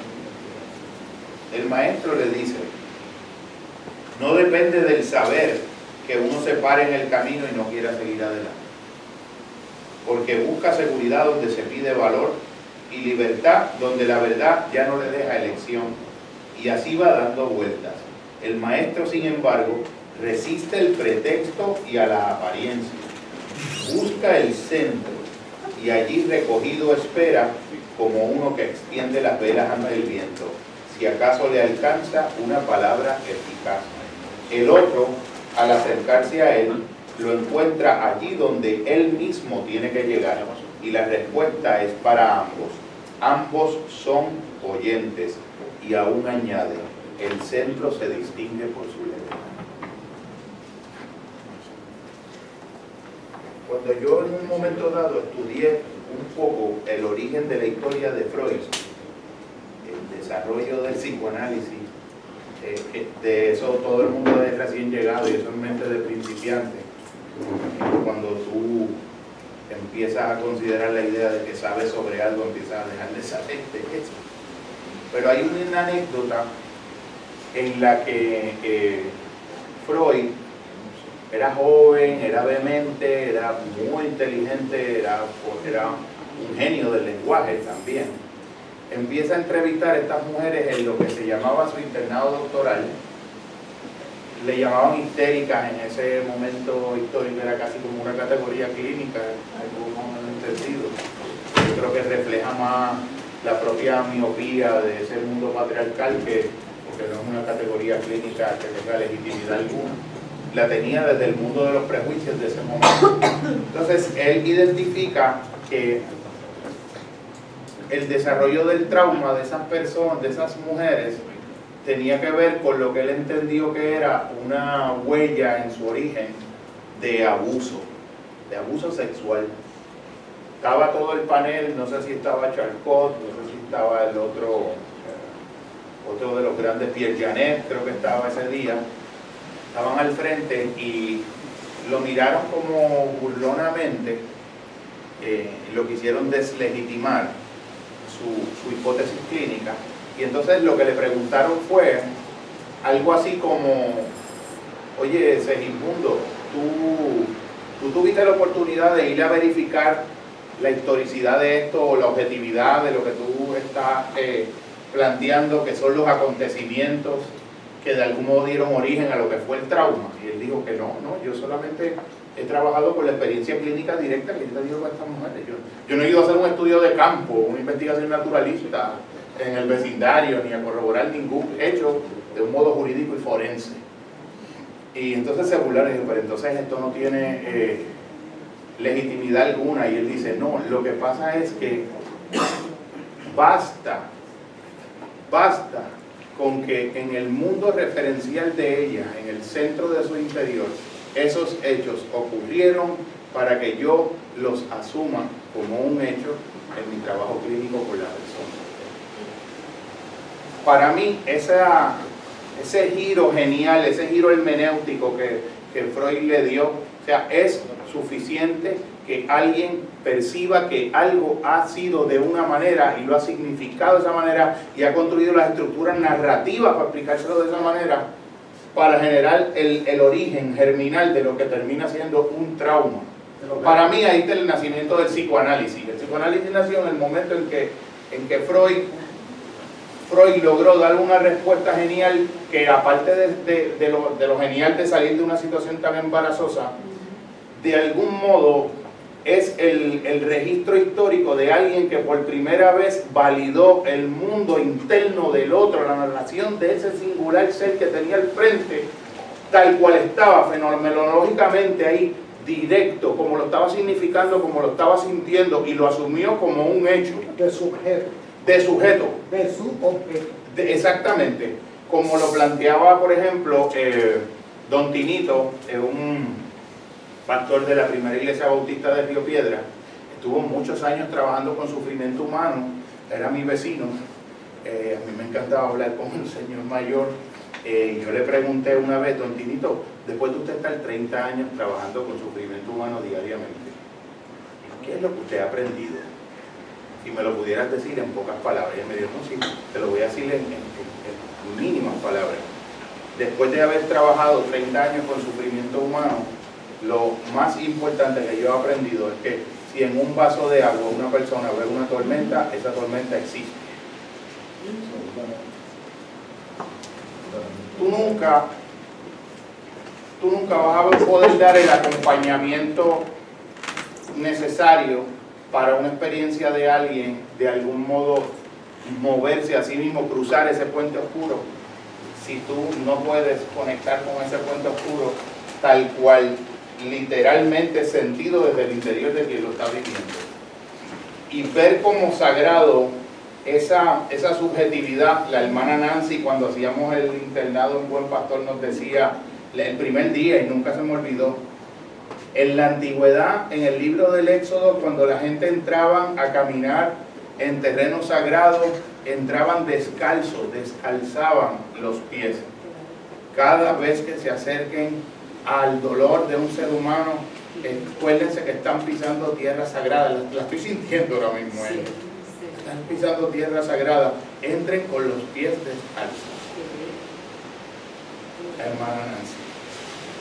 Una cosa Sublime.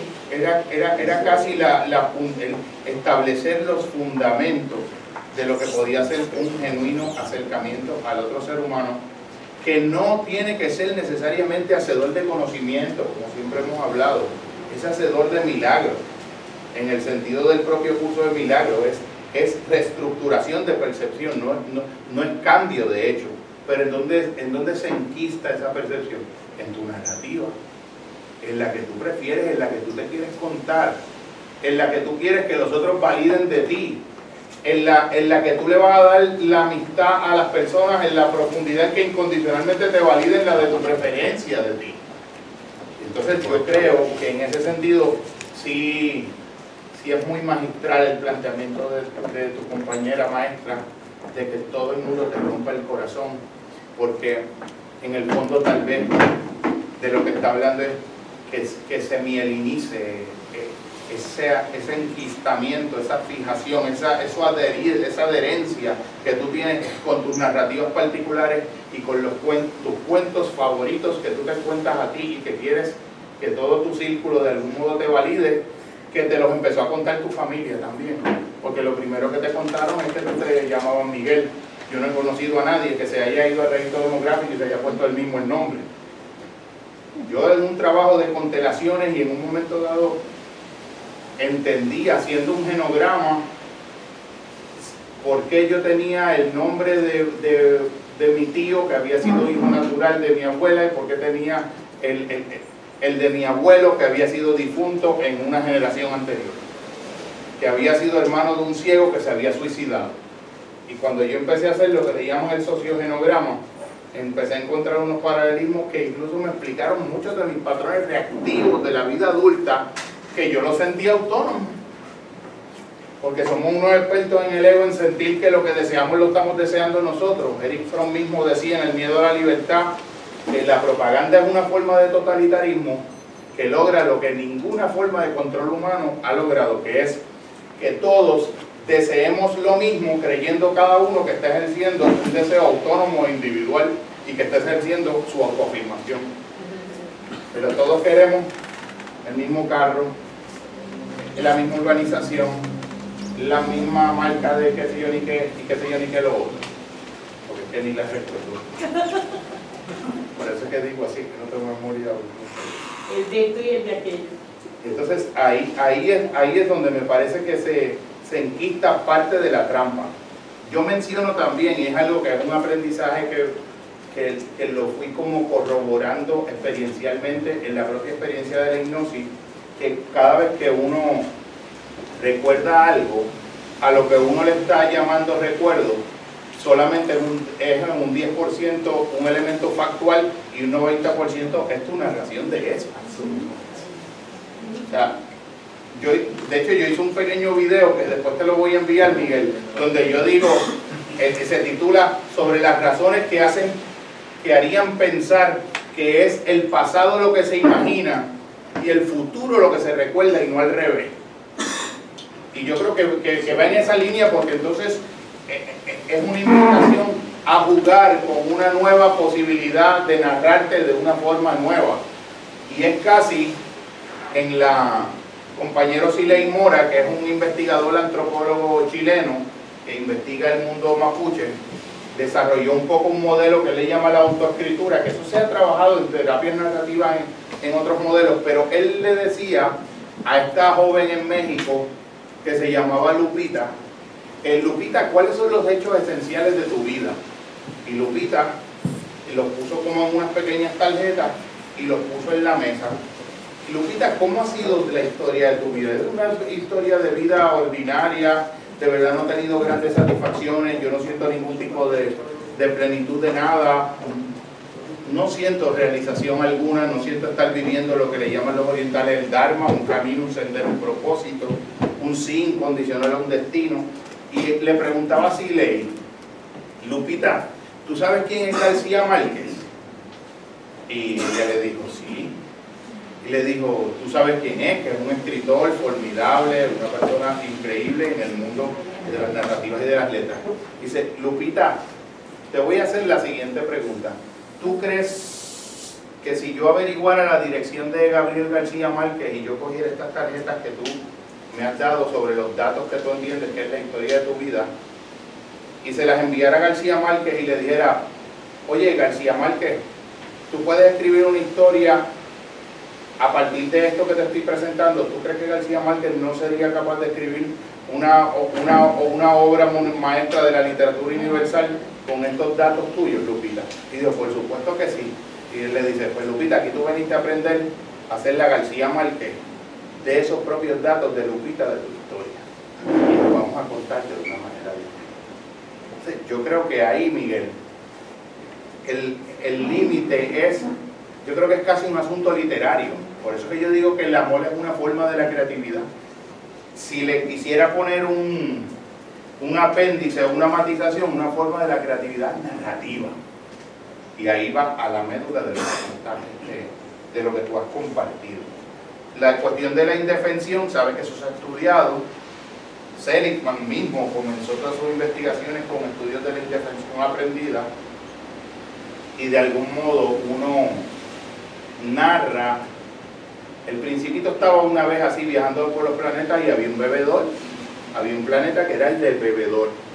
Y estaba una mesa así larga, distendida y estaban todas las botellas vacías y el principito con esa curiosidad de recién llegado eh, le dice, eh, ¿quién tú eres? Y dice, yo soy el bebedor. Y dice, ¿y qué haces? Eh, pues, pues bebo. ¿Y por qué bebes? Y aquí vienen los geniales. Bebo para olvidarme de lo mal que me siento cuando bebo.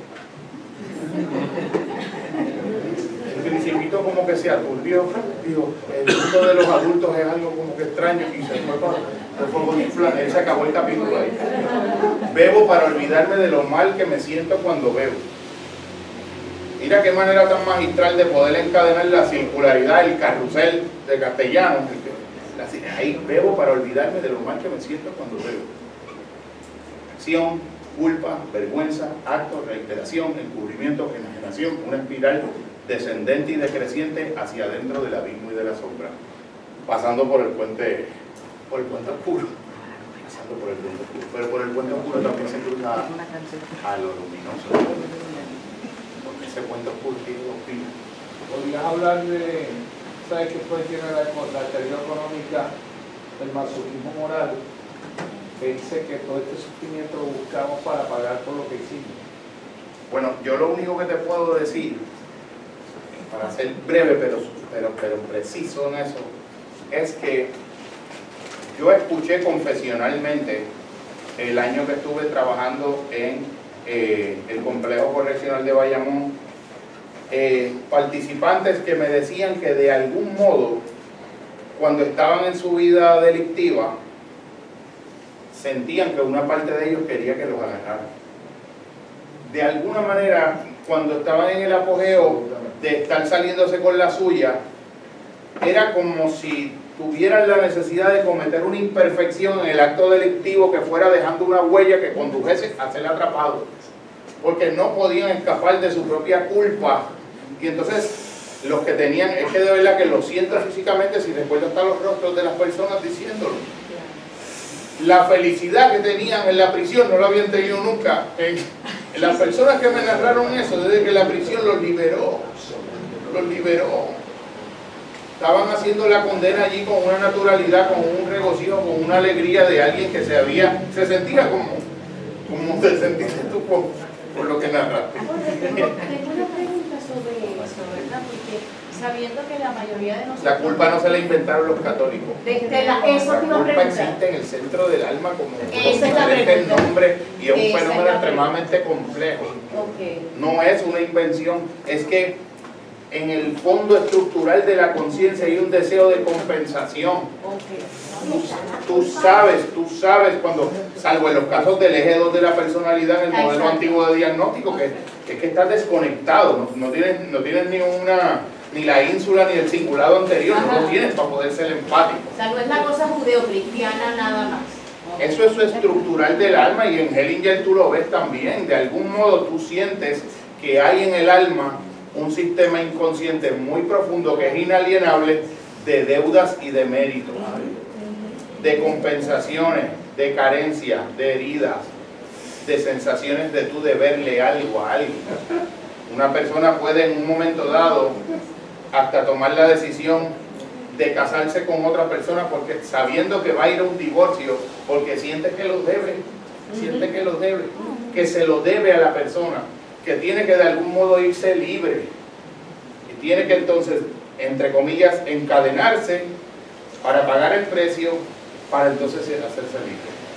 Como un movimiento que es casi como de avanzada y retrógrado, tienes que introducirte más profundamente en algo para poder alcanzar la liberación en, en lo otro. Voy a seguir, eh, voy a mencionar otra, Milta, eh, Milta, ¿Era ¿querías decir algo más? ¿Qué era eso? ¿Qué era eso? La, el, también había definido que el amor es una forma de conocer sintiendo y siendo en uno mismo y en lo conocido, por extensión recíproca de la participación entre sí de lo conocedor y lo conocido, fuera de las estructuras de la dualidad. Sé que eso suena enrevesado, pero fíjate que en el fondo es como decir, cuando tú conoces desde el amor, tú conoces de una manera que tú te haces un poco lo que tú estás conociendo, lo que estás conociendo te penetra a ti y tú quedas incorporado en tu propio proceso de, de conocerlo y de algún modo sentirlo. La intensidad de ese sentimiento eleva y le da pristinez a la calidad de lo del acto mismo de conocer. Que en ese sentido es como decir, es mentira que el amor es ciego, el amor es clarividente. Lo que es ciego es el enamoramiento. El enamoramiento es ciego, porque el paradigma del enamoramiento es, es un solo sentido. Un solo sentido y en su versión exterior, porque también hay un sentido de la visión interior, que es otra cosa y que tiene otros criterios y que determina esas cosas. Pero ¿cuál es el que más pesa en ti a la hora de la verdad? Ahí es donde tú estás.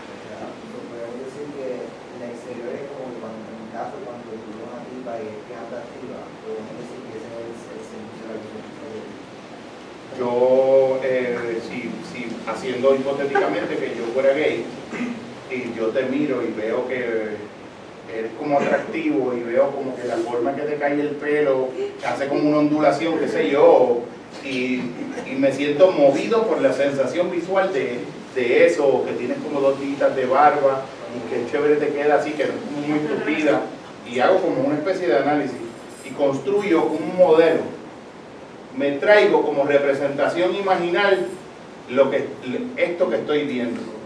Ese es el paradigma visual.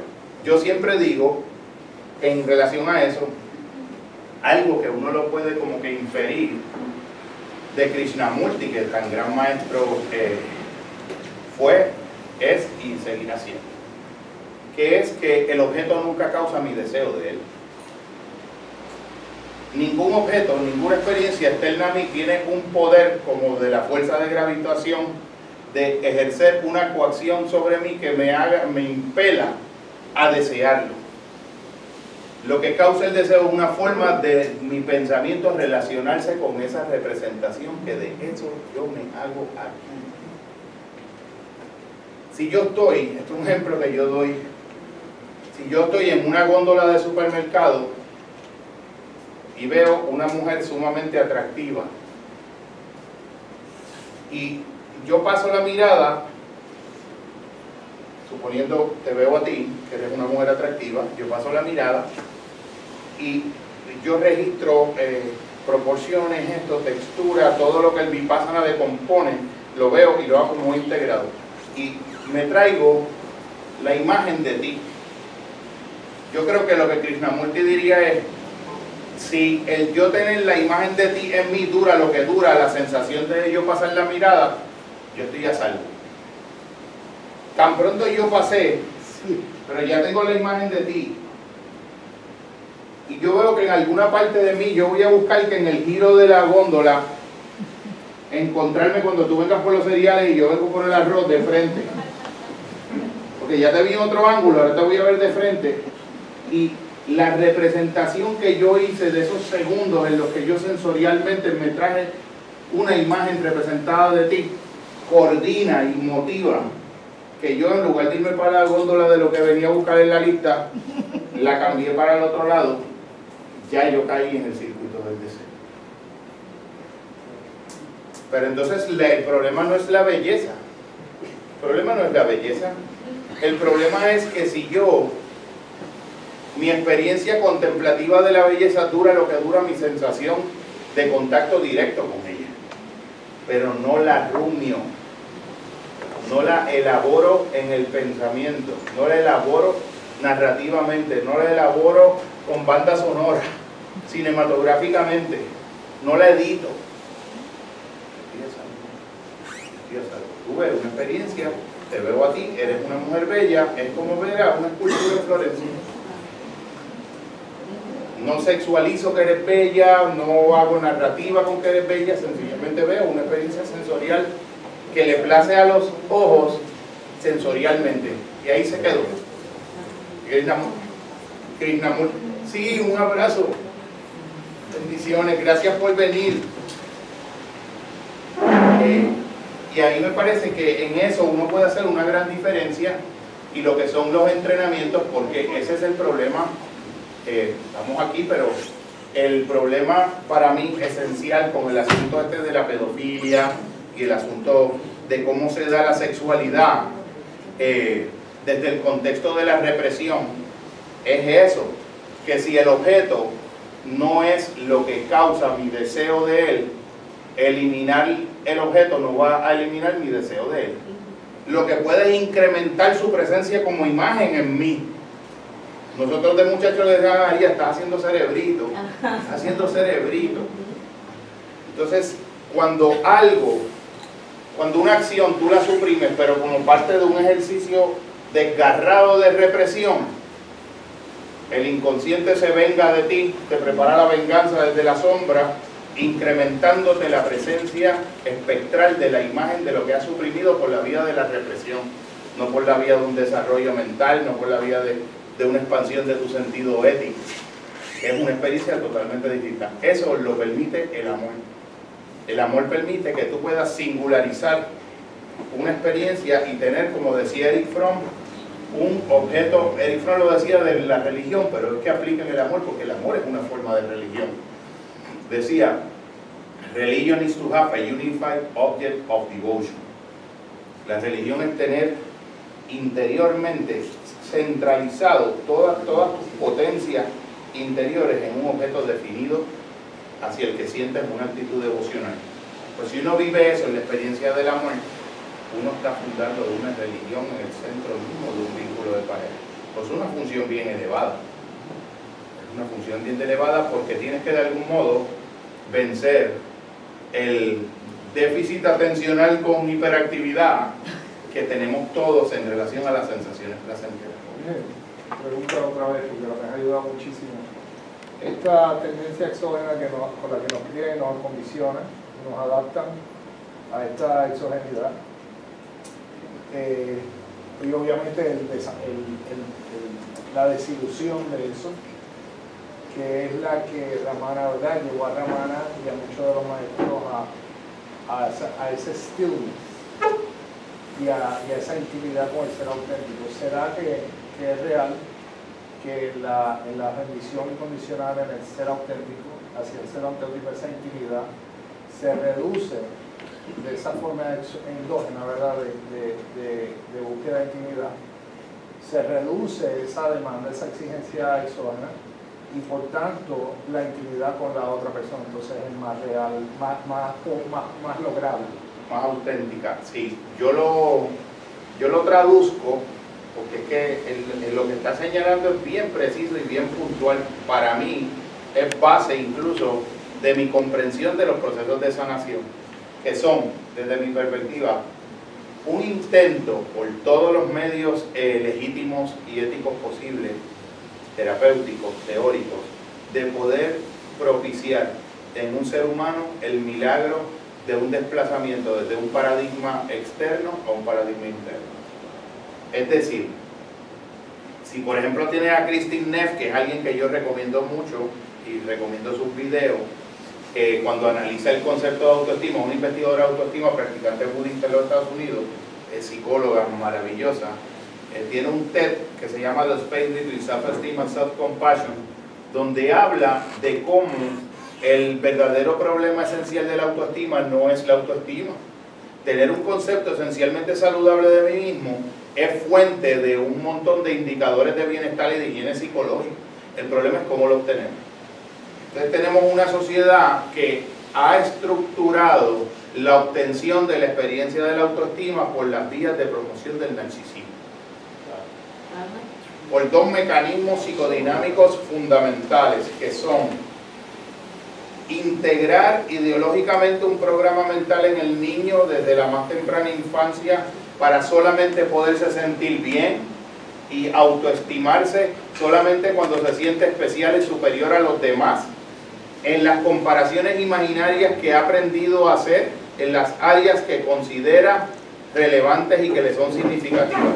En el caso de las mujeres, ser guapa, porque casi parece que ser guapa ya resuelve todas las angustias existenciales, entonces eso, eso no es verdad. Hasta hay un refrán que dice que la dicha de la fea, la bonita la desea a veces puede ser tremendo inconveniente. También la belleza en un primer plano puede ser un inconveniente para un montón de desarrollo. Y el otro mecanismo que identificó es que nosotros construimos una imagen idealizada de nosotros mismos que está compuesta como de unas características que nosotros las tenemos que estar eh, cumpliendo como, como un checkmark interno y cuando nosotros estamos por debajo de esa imagen idealizada de nosotros mismos, activamos un crítico interior, un saboteador, un generador de síntomas, activamos el sistema eh, eh, nervioso autónomo en sus funciones simpáticas y ella incluso tiene un slide en el video donde tiene un tigre persiguiendo un conejo. Entonces ella dice, imagínate que cuando tú activas ese saboteador interno, que hace que el nene cuando chiquito le dan ganas de hacer caca porque tiene el reporte de la clase de inglés y no quiere ir, o tiene el elemento de matemática y le está dando jaqueca porque siente que se va a colgar. Pero el problema no es la matemática, el problema no es el inglés, el problema es que hay un programa ya inserto ideológico subyacente en la socialización que hace que se active el cortisol se trepa, empiezan a pasar un montón de cosas a un nivel neurológico y ella dice, trata de imaginarte que tú eres a la misma vez el conejo que está huyendo del depredador y el león que viene a cazarte en tu mismo organismo, o sea, el fight or flight or freeze, pero a la misma vez tú de ti mismo produciéndotelo y huyendo de ti y generándotelo a ti, en un circuito de retroalimentación circular. Eso es lo que le enseñamos a los niños eh, cuando le enseñamos que hay que ser el mejor y, que hay que estudiar para ser alguien. Hay una compasión enorme cada vez que alguien dice que estudia para que seas alguien, o sea que si no, no eres nada. ¿Sabe? Es un desenfoque total porque es un paradigma externo. Por supuesto que es bueno esforzarse por las cosas, por supuesto que es bueno sentir que valoras las cosas porque las obtuviste en un legítimo esfuerzo por supuesto que es bueno sentir que tú lograste cosas en el camino sin pasarle por encima a nadie y nadie fue un medio de un fin tuyo. No hubo reducción instrumental de la subjetividad sagrada del otro en tu proceso de lograr cosas. Pero que eso sea imprescindible, condición necesaria en tu sentirte bien. O sea, tiene que suceder algo, tiene que ser satisfecho mi deseo de esta manera, como condición imprescindible de yo sentirme de esta otra manera. O yo sentir que todavía que yo me siento como me siento porque todavía no ha ocurrido algo, que cuando ocurra yo me voy a sentir como todavía no me siento. Pero la trampa es, yo le digo a la gente, mira, ya Buda desmanteló esto hace 2500 años. El mecanismo es el mismo estructuralmente, y es el mismo en la época de Marco Aurelio, y es el mismo el siglo I, siglo II, siglo III, siglo IV, siglo V.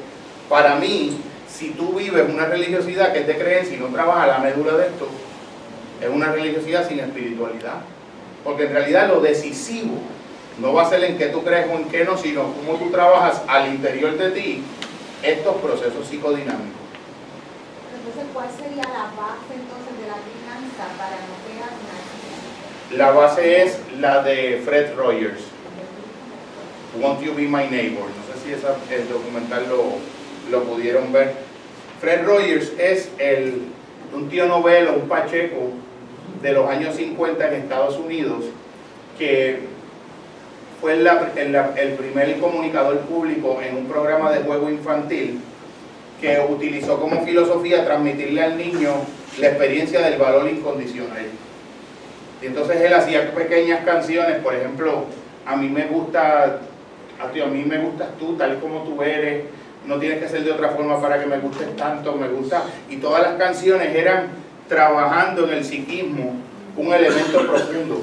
Y hubo gente que en el documental uno lo ve, que decían que él estaba dañando a los niños de América porque le, los estaba enseñando a sentirse interiormente especiales sin haber tenido que obtener algo o desarrollar algo.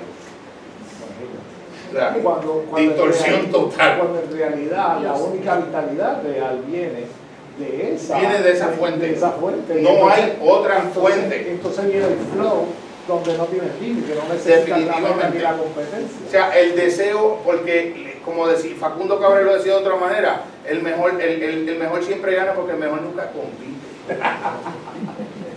No Por eso compite no con nadie. con la sociedad Es, tu parámetro eres tú y tú te sigues autorrebasando y autotrascendiendo, pero ni siquiera porque lo necesitas para sentirte de una manera. De esa manera ya tú te sientes. Imagínate que tú tengas un problema bien tremendo que te tiene bien perturbada internamente y a mí nadie me ha demostrado que perturbarse más por el problema externo que tengo me va a ayudar a solucionarlo. Pero entonces yo lo que te digo es, y si nosotros alcanzamos una plataforma de ecuanimidad interior bien sólida, el problema objetivamente va a seguir ahí. Pero número uno, ya se empezó a transformar porque ya de entrada ya distinto lo veo. Y lo voy a manejar mejor porque como decía yo en el hospital Pavía y, y los mismos pacientes en el psiquiátrico como que les hacía lógica, yo les decía, mira, el que mantiene la calma cuando todo el mundo la pierde, va a haber soluciones en las cosas que los demás no van a ver. Sé tú, yo le decía, sé tú el que, el que mantiene esa calma, si la está perdiendo aquí todo el mundo. Por lo menos vamos, vamos a mantenerla tú y yo, vamos a ver cosas que los demás no van a ver porque el cortisol nos bloquea. Ustedes lo saben. Te coge el hipocampo, lo pone a funcionar por un lado, la amígdala por otro y la corteza prefrontal por otro. Esto es, pa- es el integrado. Y esto en ansiedad no puede estar integrado. Entonces empieza a trabajar cuatro cerebros, lo que pienso, lo que quiero, lo que acabo haciendo, lo que quiero a las 9 de la mañana, pero que ya no lo quiero a la 1 de la tarde. Y cuando tú ves todos esos, elementos narrativos, cuando tú vas a, tienes una base neurológica que está respondiendo neurológicamente a un programa de función. Un paradigma externo. Un paradigma externo. Yo le estaba explicando a alguien en un contexto terapéutico que algo, y entonces me miraba como uno como que va aprendiendo a captar unas cosas, que no es cuestión de ser parapsicólogo ni nada, es de ser observador. Como decía de, de Dimenta, yo no soy un parapsicólogo, yo creo que estoy mirando lo que está pasando. Y yo veía la mirada de la persona como un elemento de, como de, ah, pero, pero qué fácil es decir esto, tú tú estás haciendo lo que tú amas, trabajas desde tu casa, eh, tú quieres mucho a la gente, la gente te quiere mucho, o sea, te- esa es una plataforma bien cómoda para eso. Y yo le decía, fulano, porque lo capté, lo capté, lo capté sin lenguaje. Decía, fulano, hace unos años, eh, cuando yo estaba en la universidad, eh, en la que a veces estacionaba el carro en la Plaza Olmedo para caminar a pie hasta la Interamericana, porque no tenía el dólar del parking, que con el sello de un dólar, pero ese dólar no lo tenía. Y caminaba, y cuando se me, el carro se me dañó en uno de los trimestres, que me tardé tres meses en arreglarlo, y a veces cuando salía a las 10 de la noche, me daba un poquito de pacho o pudor estar pidiéndole pon a alguien todo el tiempo, y me iba a pie desde allí hasta Venus Garden me sentía exactamente igual que como me están viendo ahora. ¿Tú sabes por qué? Por lo mismo de, Víctor Frankel. porque estaba cumpliendo mi propósito de vida. Estaba siendo leal a mi destino, estaba siguiendo mi origen, estaba siguiendo mi centro. Y si es seguir ese centro, tenía que en ese momento coyuntural pagar el precio de irme a pie para casa, me iba a pie para casa. Me iba a pie para casa tranquilo y feliz. Pero entonces, yo, yo no estaba pensando, ah, no, que cuando yo me gradúe, que cuando, yo no lo estaba razonando así, yo estaba razonando, estoy haciendo lo que me corresponde y estoy en la coordenada espacio-temporal, estoy en el lugar indicado en el proceso de lo que la vida espera de mí y lo que mis, tal- mis talentos deben realizar. Le estoy cumpliendo mi propósito y mi visión de vida. Eso me llenaba y yo iba bien y no sentía ni el No es, es mentira que es un paradigma exógeno, es endógeno. Es endógeno todo el tiempo hasta cuando parece lo contrario. Lo que pasa es que si tú estás desconectado de eso, ocurre como esto, estas películas de, la, de las naves espaciales, que vi una los otros días, la de Neil Armstrong, que si, si tiraba un, un- chorrito de aire y se movía por un lado, se desconfiguraba todo. Eso es lo que ocurre cuando tú te desconectas de lo, de lo interno. La fundamentación es interna, es interna. El 80% de las mujeres que van al quirófano a hacerse el busto acaban en un psiquiatra. Y son estudios de la American Medical Association, no son de los- ni de los psicólogos ni de, ni de la APA. Acaban en el psiquiatra. Porque la autoestima no la va a dar el tamaño del pecho. Cuando te vas y te haces el pecho, de algún modo la presunción es que cuando tú tengas algo en el pecho que todavía no tienes, te vas a sentir como todavía no te sientes. Pero cuando tienes los 8 mil pesos que te costó Rodríguez Terry o el que fuese, no sé si ahora hay especiales de Navidad o algo, cuesta como 8 mil pesos, es lo que he escuchado. Cuando los tengas, tienes la deuda de los 8 mil pesos, más te sigues sintiendo igual. Porque si tú tienes un saco roto, si tú tienes un saco roto, pero ahora, para ver, puede estar en desacuerdo o no. Si tú tienes un saco roto y tú le estás echando harina y no se llena, si tú no te das cuenta que está roto, puede que pienses que no se está llenando porque necesitas echarle más harina más rápido. Pero está roto abajo. Cuando tú no tienes fundamentación interna, tú estás roto abajo. El costal está roto. No puede ser saciado, no importa lo que Se supone que estamos completando un ciclo a nivel nacional. El 85% de los opiáceos del mundo se consumen en el 5% de la población de Estados Unidos. ¿Y será que esto es un proceso ya de, de maduración, es de un ciclo de desilusión innecesario? Definitivamente, definitivamente. La, mira, y Miguel, tú eres un experto en esto y, y tú esto lo has estudiado a fondo y comprometido. Sí, pero, lo, pero que, el, que le ha dado corazón a esto, Miguel, eso, es- eso es así. Tú bien, tú sabes que en el fondo, hasta cuando hablábamos de lo de Hasselden, ningún, ningún modelo terapéutico para intervenir la adicción puede ser exitoso por una vía exclusivamente psicofarmacológica. O sea, no, eh, eh, eh, es algo mucho más profundamente espiritual y psicoespiritual que un mero asunto de encontrarle el químico que coge el, receptor de serotonina y de dopamina y regula el núcleo accumbens.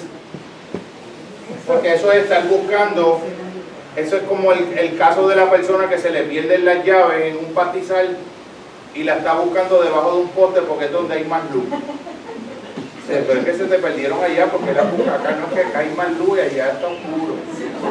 Yo creo que en eso el- eh, los modelos médicos hay que retarlos desde un planteamiento sistémico. García dice, García dice que los científicos nunca van a llegar a la cura porque it's not about the pleasure, it's about the pain.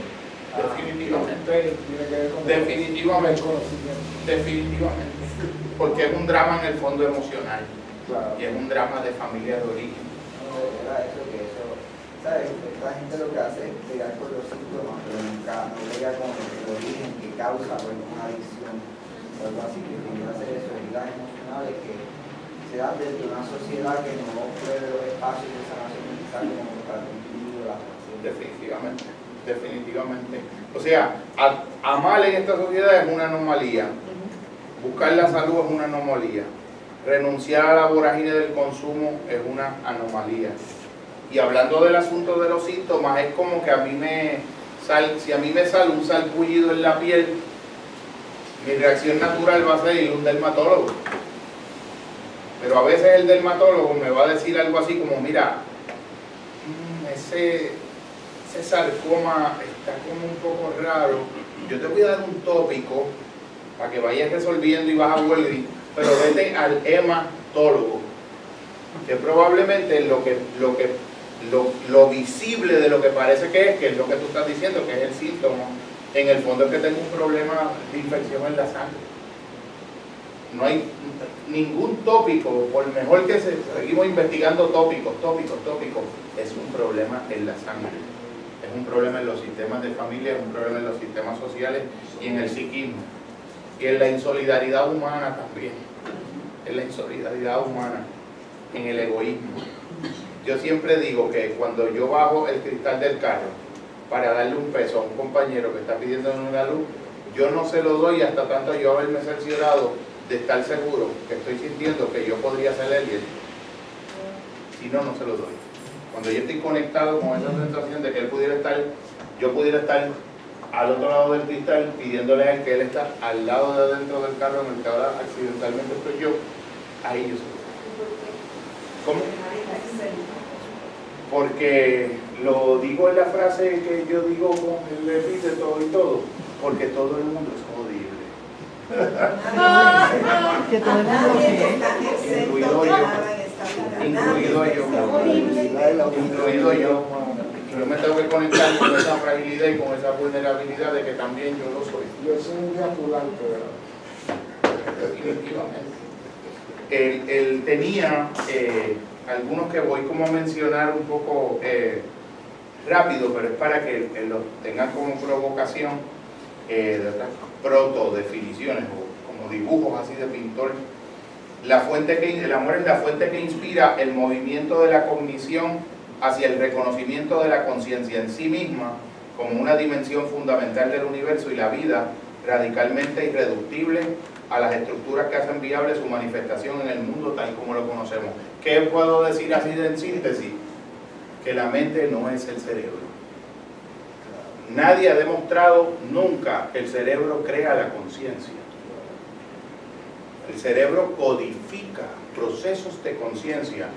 De la misma manera que si yo estoy viendo una, yo digo en un video que pensar lo contrario y hacer esa relación de identidad es tan absurdo como que yo hago una fiesta en mi casa, veo una película, pongo una película que es bien conmovedora, todos lloramos, es una película que nos impacta profundamente y cuando se va a ir uno de mis amigos me dice, Jorge, tú me dejas, tú me prestas, me dejas llevarme el televisor de tu casa, porque me lo quiero llevar para casa para abrirlo, para llegarlo por dentro, para ver por qué esta película significó tanto para mí. El televisor, la película. De algún modo, también lo menciono en otra, en otra imagen que tiene que ver con, con un experimento mental eh, hipotético chamanístico, que es que si alguien va a la selva del Amazonas, ingiere una pasta vegetal y tiene una experiencia visionaria, la pasta vegetal que consumió causó lo que vio o que lo viera. Mira la pregunta. Mira, no es un juego de palabras, es decisiva. Son dos visiones radicalmente distintas del mundo. Yo me posiciono, porque uno no tiene que, ser neutral, yo me posiciono en la perspectiva que causó que lo viera. Que lo viera. De la misma manera en que el televisor permite que algo, Guapa TV no está en, el, en el- la pantalla del televisor donde yo estoy viendo Guapa TV. Guapa TV es una onda. HBO es una onda. TV de, Habana es una onda. Y de algún modo ese instrumento decodifica y convierte en una información que sensorialmente yo experimento. Pero la conciencia es otra cosa. ¿Qué sería la que puedo pensar que eh, la película es el televisor? Ese es el error. Entonces, eso, eso a uno le da gracia porque le parece algo absurdo, pero el 90% del funding de los programas de investigación científica parten de esa premisa y te piden que tú aceptes esa premisa por adelantado antes de que tú tengas fondos para investigar. ¿Qué quiere decir eso? que la ciencia tal como la conocemos también es una religión.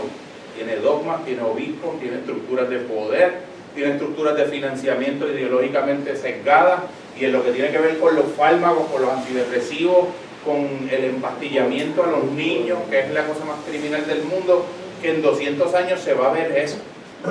Se va a ver cómo fuimos una, una civilización que de algún modo quiso tener para todo una pastilla.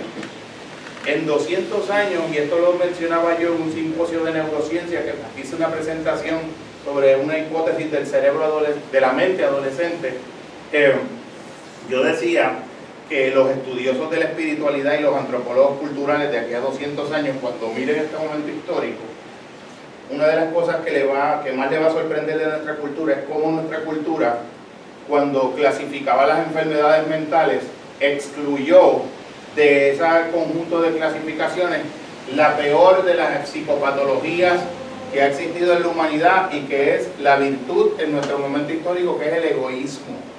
El egoísmo es una psicopatología del cerebro, de la conciencia, de la psique, en un grado, ahora voy a decir algo pesado, en un grado más alto que es la esquizofrenia. El egoísmo es una forma invertida de una experiencia esquizofrénica. Está todo, está todo propulsado por el green, absolutamente. Y yo estoy seguro que los seres humanos de la humanidad del futuro, si dejan de ser líquidos, como decía Bauman, de algún modo les va a sorprender cómo DSM1, DSM2, DSM3, ¿qué pasó hay algo como raro. El de la, de la investigación la farmacéutica. Entonces lo que tú estás hablando es que consumimos la codificación pero no estamos por experiencia. Definitivamente, definitivamente porque aparte es un manual de taxonomía de descripción externa. Cuando yo fui Somos hablar- elementos observacionales en un survey de, de profesionales mucha que gente, intervienen. mucha gente pensaba que Alan Kardec era un medio y Alan Kardec lo que fue codificó. La experiencia la que tenía Chico Xavier y Alan. Kardec codificó, pero Alan Kardec nunca tuvo la experiencia de ser medio. Definitivamente. Y entonces ese es el problema, que co- consumimos, el, el- ¿cómo se llama? El consumerismo espiritual. Definitivo, hay todo un mercadeo de toda la información. Pero fíjate que cuando a Jung le preguntaban, oiga, Jung, ¿usted cree en Dios? Él decía, yo no creo, yo sé. Yo sé. Cuando tú conoces algo de una manera directa, tú no, ni siquiera te lo planteas como una creencia. Es, tu esta es una vivencia directa, fenomenológica directa de la realidad. Te transforma la vida. Ya ahí no, tú no tienes, eh, sería como, como un pez viejo queriendo probarle a un pez joven que está en el agua como vi los otros días en un dibujo por ahí. Entonces el, pez joven preguntándole al pez anciano que dónde está el océano. Le dice, no es, ¿dónde está? Y el pez joven le dice, pero es que para donde quiera que voy lo único que encuentro es agua. Estos peces viejos siguen buscando el océano en el océano. Eh, otro punto, eh, me voy a mover rápido, es eh, el planteamiento de que la bondad es al amor lo que el amor es al perdón. A veces hemos tenido como reflexiones de la bondad, el amor, es lo mismo, no es lo mismo, se intersecan, hasta dónde, en dónde. La manera en que lo he ido operacionalizando es que el amor es como la bondad moviéndose y el perdón es el amor moviéndose.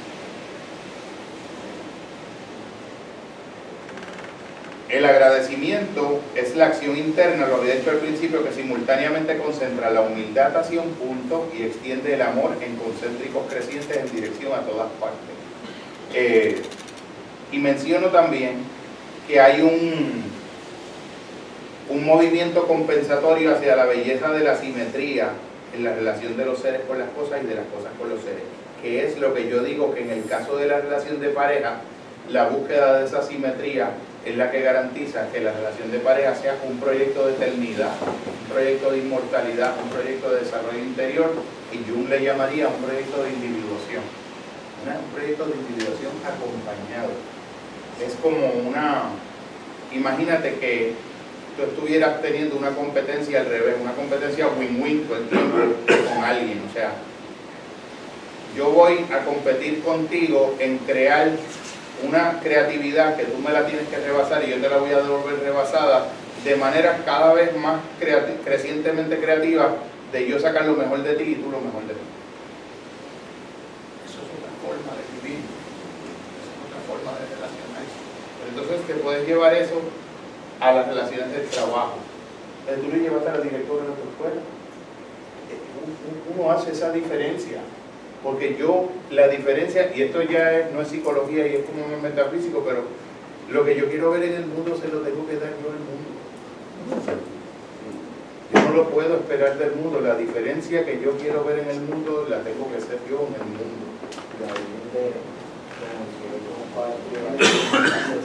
Estaba hablando ahorita de, la autoestima, ¿verdad? Y de cómo entonces tenemos, ¿sabes? Tenemos este pedido de que tenemos que buscar validación externa, ¿verdad? Entonces, esto se como relacionado con la mano en el sentido de que, bueno, pues obviamente cuando tú estás en un punto en donde tú sientes que la validación que tú recibas como para sentirte que tú eres identificado como un ser humano, para sentir que tu existencia es legítima, viene de afuera, pues no te amas a ti mismo. Entonces, considerando que esto es algo que es como que es, es pandémico, porque la, la, la cultura en donde nosotros vivimos no es una que promueva lo que el amor propio, ya que para sentirte como validado, ¿verdad? Tienes siempre que estar comparándote con, con, con criterios externos. Entonces, el, el, el lío es que es cómo es que se da el amor cuando, las personas no tienen esa base ¿verdad? de amor propio para saber lo que es un amor en primer lugar para Yo te puedo decir de primera y gracias por la aportación. eh, la sociedad está diseñada para que tú seas un infeliz. Necesita que tú seas un infeliz. Necesita que tú seas envidioso. Necesita que tú seas soberbio. Necesita que tú seas superficial. ¿Sabes por qué? Porque tiene un producto para venderte para remediar una píldora para venderte para remediar eso. Tiene una aventura eh, himaláyica para remediar eso. Tiene un crucero a la medida de tu presupuesto para remediar eso. Eh, entiendo que ahí hay una especie de, de trampa. Me voy a mover bien rápido eh, en, en dos últimos hacia el centro. Hacia más al centro del propio centro. La, eh, quería, mencionar brevemente eh, dos definiciones más y una es que el amor es la fuerza que abre por dentro los sentidos físicos, tornándolos en sentidos interiores, convirtiéndolos en ventanas de paso hacia la mirada abierta que descubre las imágenes vivas que nos permiten las semblanzas y semejanzas con lo que alcanzamos a escuchar lo que no tiene sonido y a ver lo que no tiene rostro. Eh, el amor como una apertura de los sentidos a una forma interior de ver. Me enseñaba a mí el doctor Arturo Dávila, que tanto amo y recuerdo y honro, que una frase que creo que era de una observación de San Juan de la Cruz, el poeta angélico de la iglesia, que decía que no la mucha sensación satisface y harta el ánima, el alma, sino el gustar y vivir de las cosas internamente. Tal vez en un trozo de pan, con un poco de café, con la persona amada, en el contexto apropiado, desde la genuinidad profunda y auténtica, tenemos una experiencia de sentido más plena que la aventura de un hotel cinco estrellas. Hor- horizontal, vertical, cuantitativo, cualitativo. La- las otras tres son que el amor es el fuego que derrite y despoja a las adherencias en las cosas que opacan su capacidad de ser cristales translúcidos que transparenten la trascendencia. Es decir, que cada cosa cuando yo amo la puedo despertar interiormente a que sea un símbolo de lo trascendente.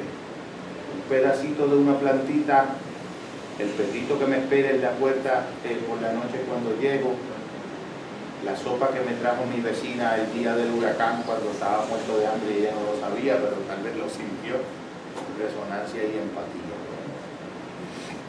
La corriente de un río que conduce al océano, que reúne e integra las diversidades del agua, manera de poder crear experiencias de unidad.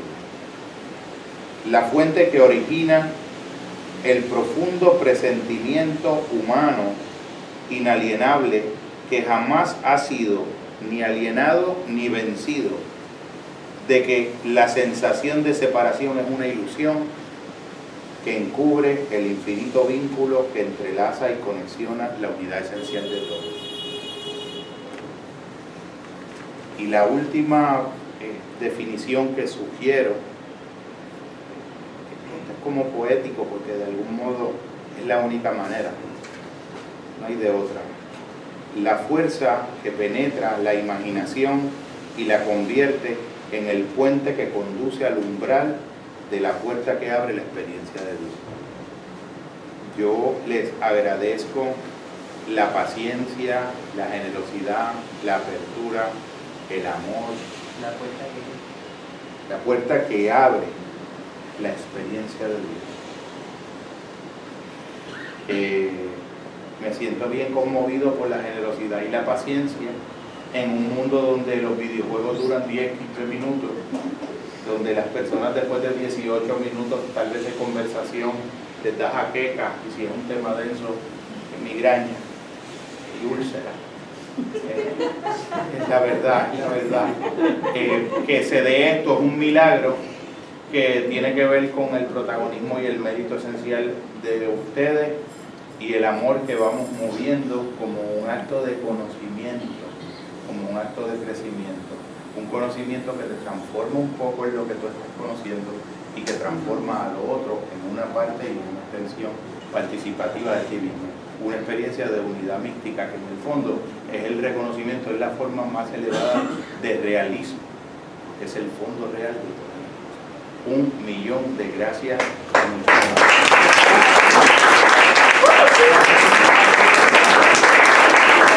quería, quería en el momento, porque el compañero Eric Landrón había traído un- unos poemas y quería acompañar el proceso para darle también un cierre magistral.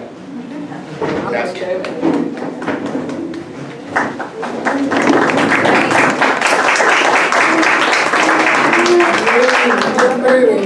Voy a decir dos poemas cortos. Pero lo que el querido hermano ha querido plantear ahí, lo, lo dice de una forma poética y conmovedoramente sabia los mapuches, cuando se refieren qué es el amor y qué es el naturaleza. Es ver la luz el amanecer en los ojos de la otra persona. Dice que hermosa esa verdad, ver el amanecer en los ojos de la otra persona. Para tú ver el amanecer en los otros, has tenido que pasar todas esas sombras Tienes que ser, como dice él, una persona que ha trabajado tu centro de la única forma que uno puede ver la luz es reconociendo sus sombras. Y cuando tú te enamoras y cuando tú te conectas, ya no es penetración, es compenetración, que son dos cosas diferentes. Es la luz que se comparte. Dos personas se matrimonian, se emparejan. No porque yo voy a ser feliz o porque yo voy a encontrar la luz que yo no veo en mí en la otra persona sino dos personas libres que reconocen su propia luz, sus propios amaneceres, su propia búsqueda, sus propios encuentros con el corazón fundamentalmente, deciden estar juntos para seguir acompañándose y seguir viendo la luz de ellos dos y del entorno. Y ahí es donde trascendemos en algo diferente eh, que realmente nos conmueve como perspectiva. Voy a decir este poema que es una, voy a decir dos poemas, este poema que es mi definición del amor, es un poco las definiciones que tú estabas planteando.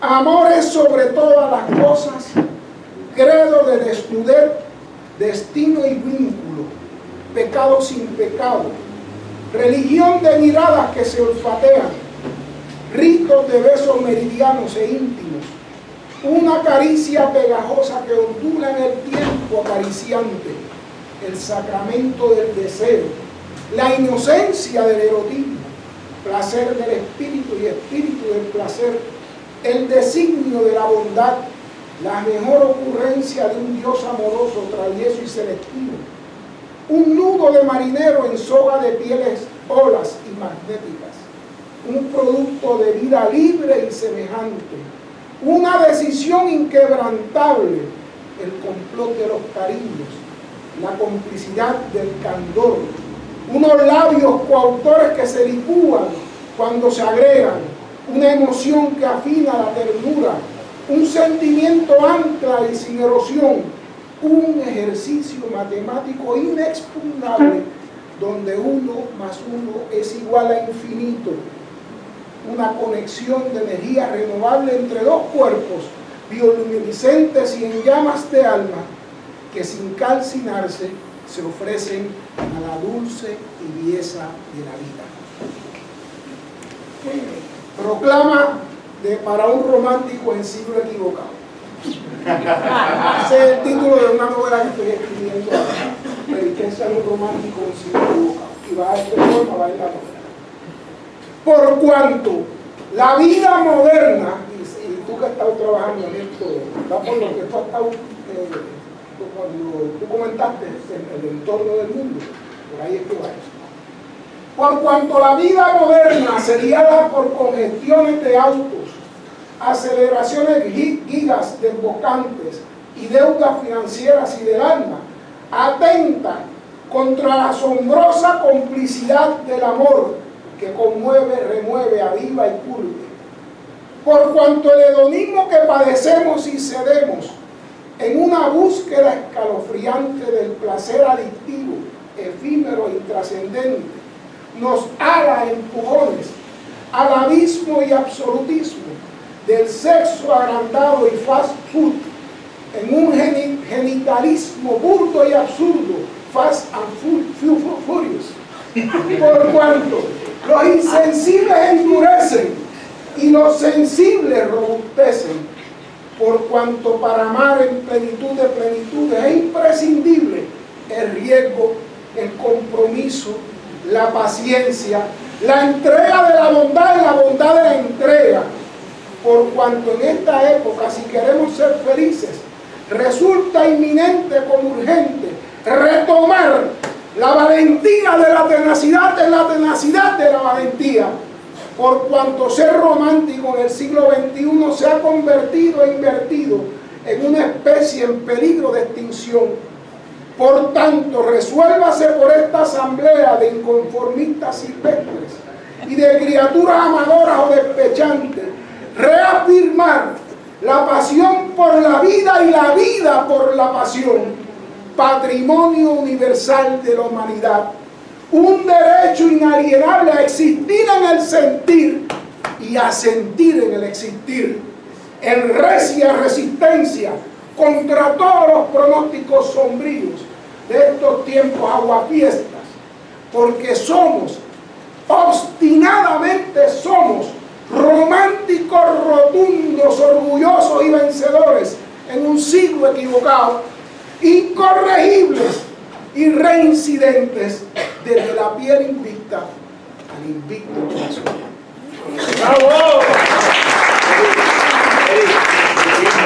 Ah, esa? Sí, por favor, para mí.